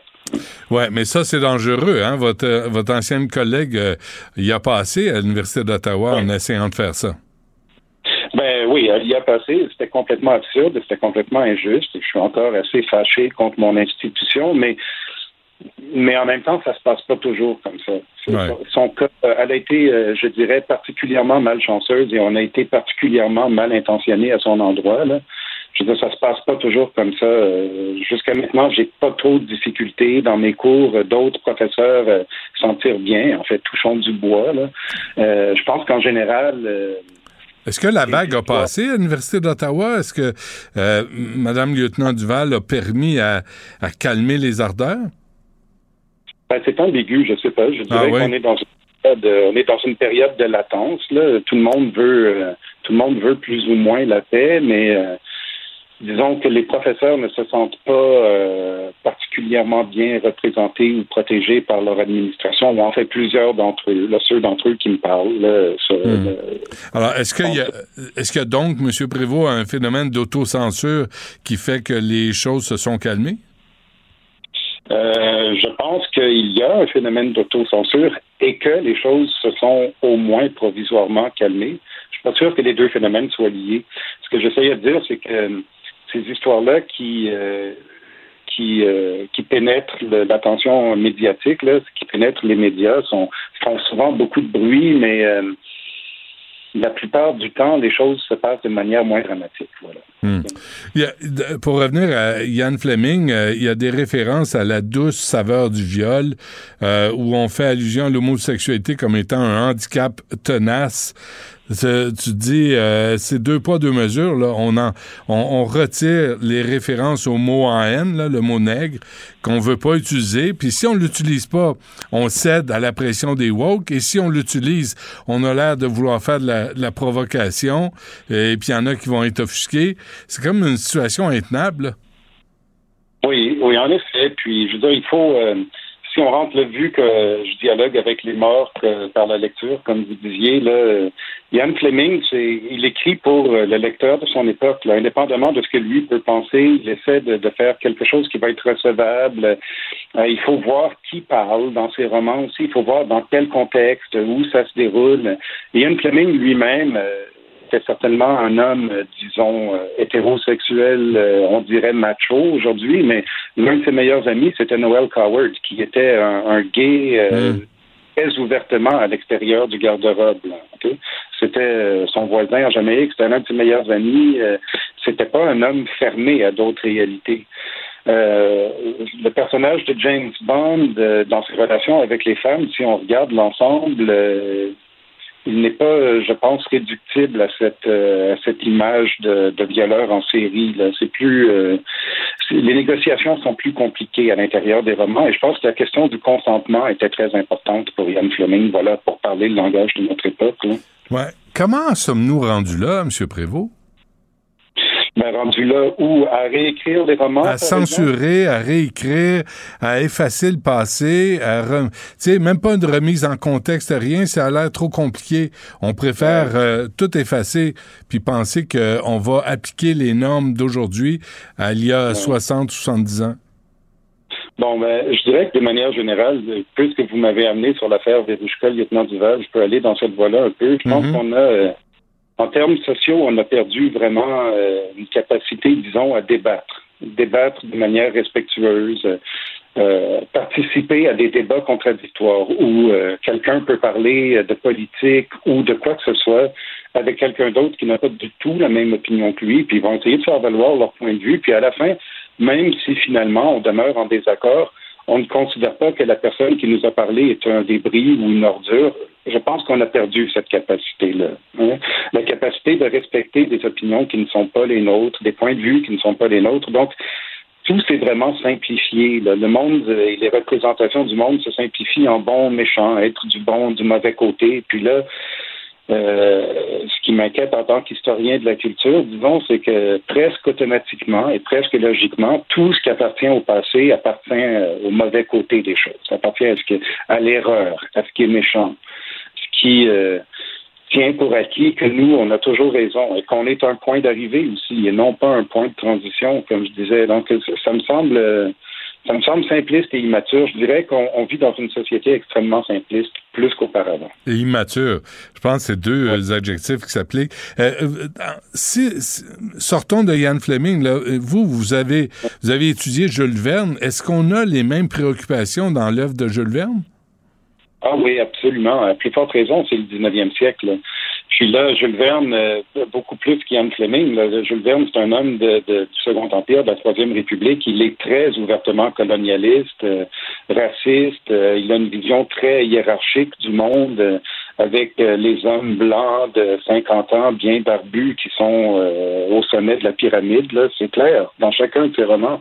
Mais ceci dit, c'est pas c'est pas tout ce qu'il y a chez Jules Verne. Jules Verne est aussi le- le- des auteurs français de sa date, celui qui est le plus intéressé par euh, les, les pays du monde entier et qui va les faire découvrir, même si c'est d'une manière orientée, va les faire découvrir à son lectorat. C'est certain que, que chez, tous les auteurs du 19e siècle, c'est un peu ce qui m'a lancé dans l'affaire des Rouchka, lieutenant Duval, euh, les auteurs du 19e siècle et à plus forte raison les auteurs euh, plus anciens encore. On va toujours s'il y a des mots qu'il faut absolument éviter, vous pouvez être certain qu'on va trouver ces mots chez eux. ok? on ne veut pas commencer à, à caviarder les textes qu'on fait lire aux étudiants en classe, puis on veut encore moins être obligé de procéder à des euh, éditions qui vont réécrire les œuvres du passé. C'est un, c'est un projet qui est vain et qui est enfantin et qui est absurde. Mais est-ce qu'on est-ce qu'on arrive dans le George Orwell, est-ce qu'on va caviarder des livres? Est-ce qu'on va être, euh, t'as quoi, euh, Fahrenheit 451, là, où on, brûlait des livres? Est-ce, qu'on- s'en va là-dedans? Là? Bon, ben, j'ai l'espoir que non, parce que, par exemple, en ce moment, vous êtes en train de me donner la parole. Euh, On a vu que, par exemple, par rapport à la, réécriture de passages de James Bond, il y a une levée de bouclier où, il y a une semaine, on parlait beaucoup dans le monde anglo-saxon de la réécriture des romans d'enfants de Roald Dahl, Oui. qui était un ami d'Ian Fleming. là. Donc, euh, les éditions Puffin, là, ont fait une nouvelle édition de plusieurs de ces romans où on a éliminé un certain nombre de mots qui peuvent être perçus comme blessants ou de passages qui peuvent être perçus comme blessants. Par exemple, on a remplacé, on a remplacé le mot fat par le mot enormous. Ok? Comme, C'est moins blessant, semble-t-il. C'est vrai? moins- je, pense- encore plus gros que Fat, moi, mais bon, peut-être qu'il y a quelque chose que je comprends pas là-dedans. Ça- On voit l'absurdité du, euh, Ben oui. du projet, c'est que ça, ça, ça n'aide pas, ça change rien. Ça il change faut laisser rien. les textes, euh, je pense qu'il faut laisser les textes tels quels.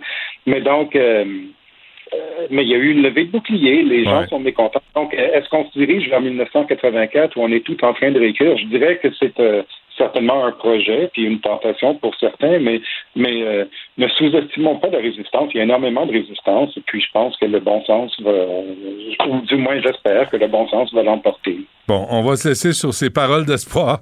Maxime Prévost, qui est prof au département de français à l'Université d'Ottawa, un gros merci pour cette entrevue. Portez-vous bien. Au revoir, merci. Merci et merci à toute l'équipe. Il y a Yasmine qui suit à l'instant. On refait ça demain dès 11h. Un petit peu de thème de James Bond avant qu'on se quitte. She always run. Cube Radio.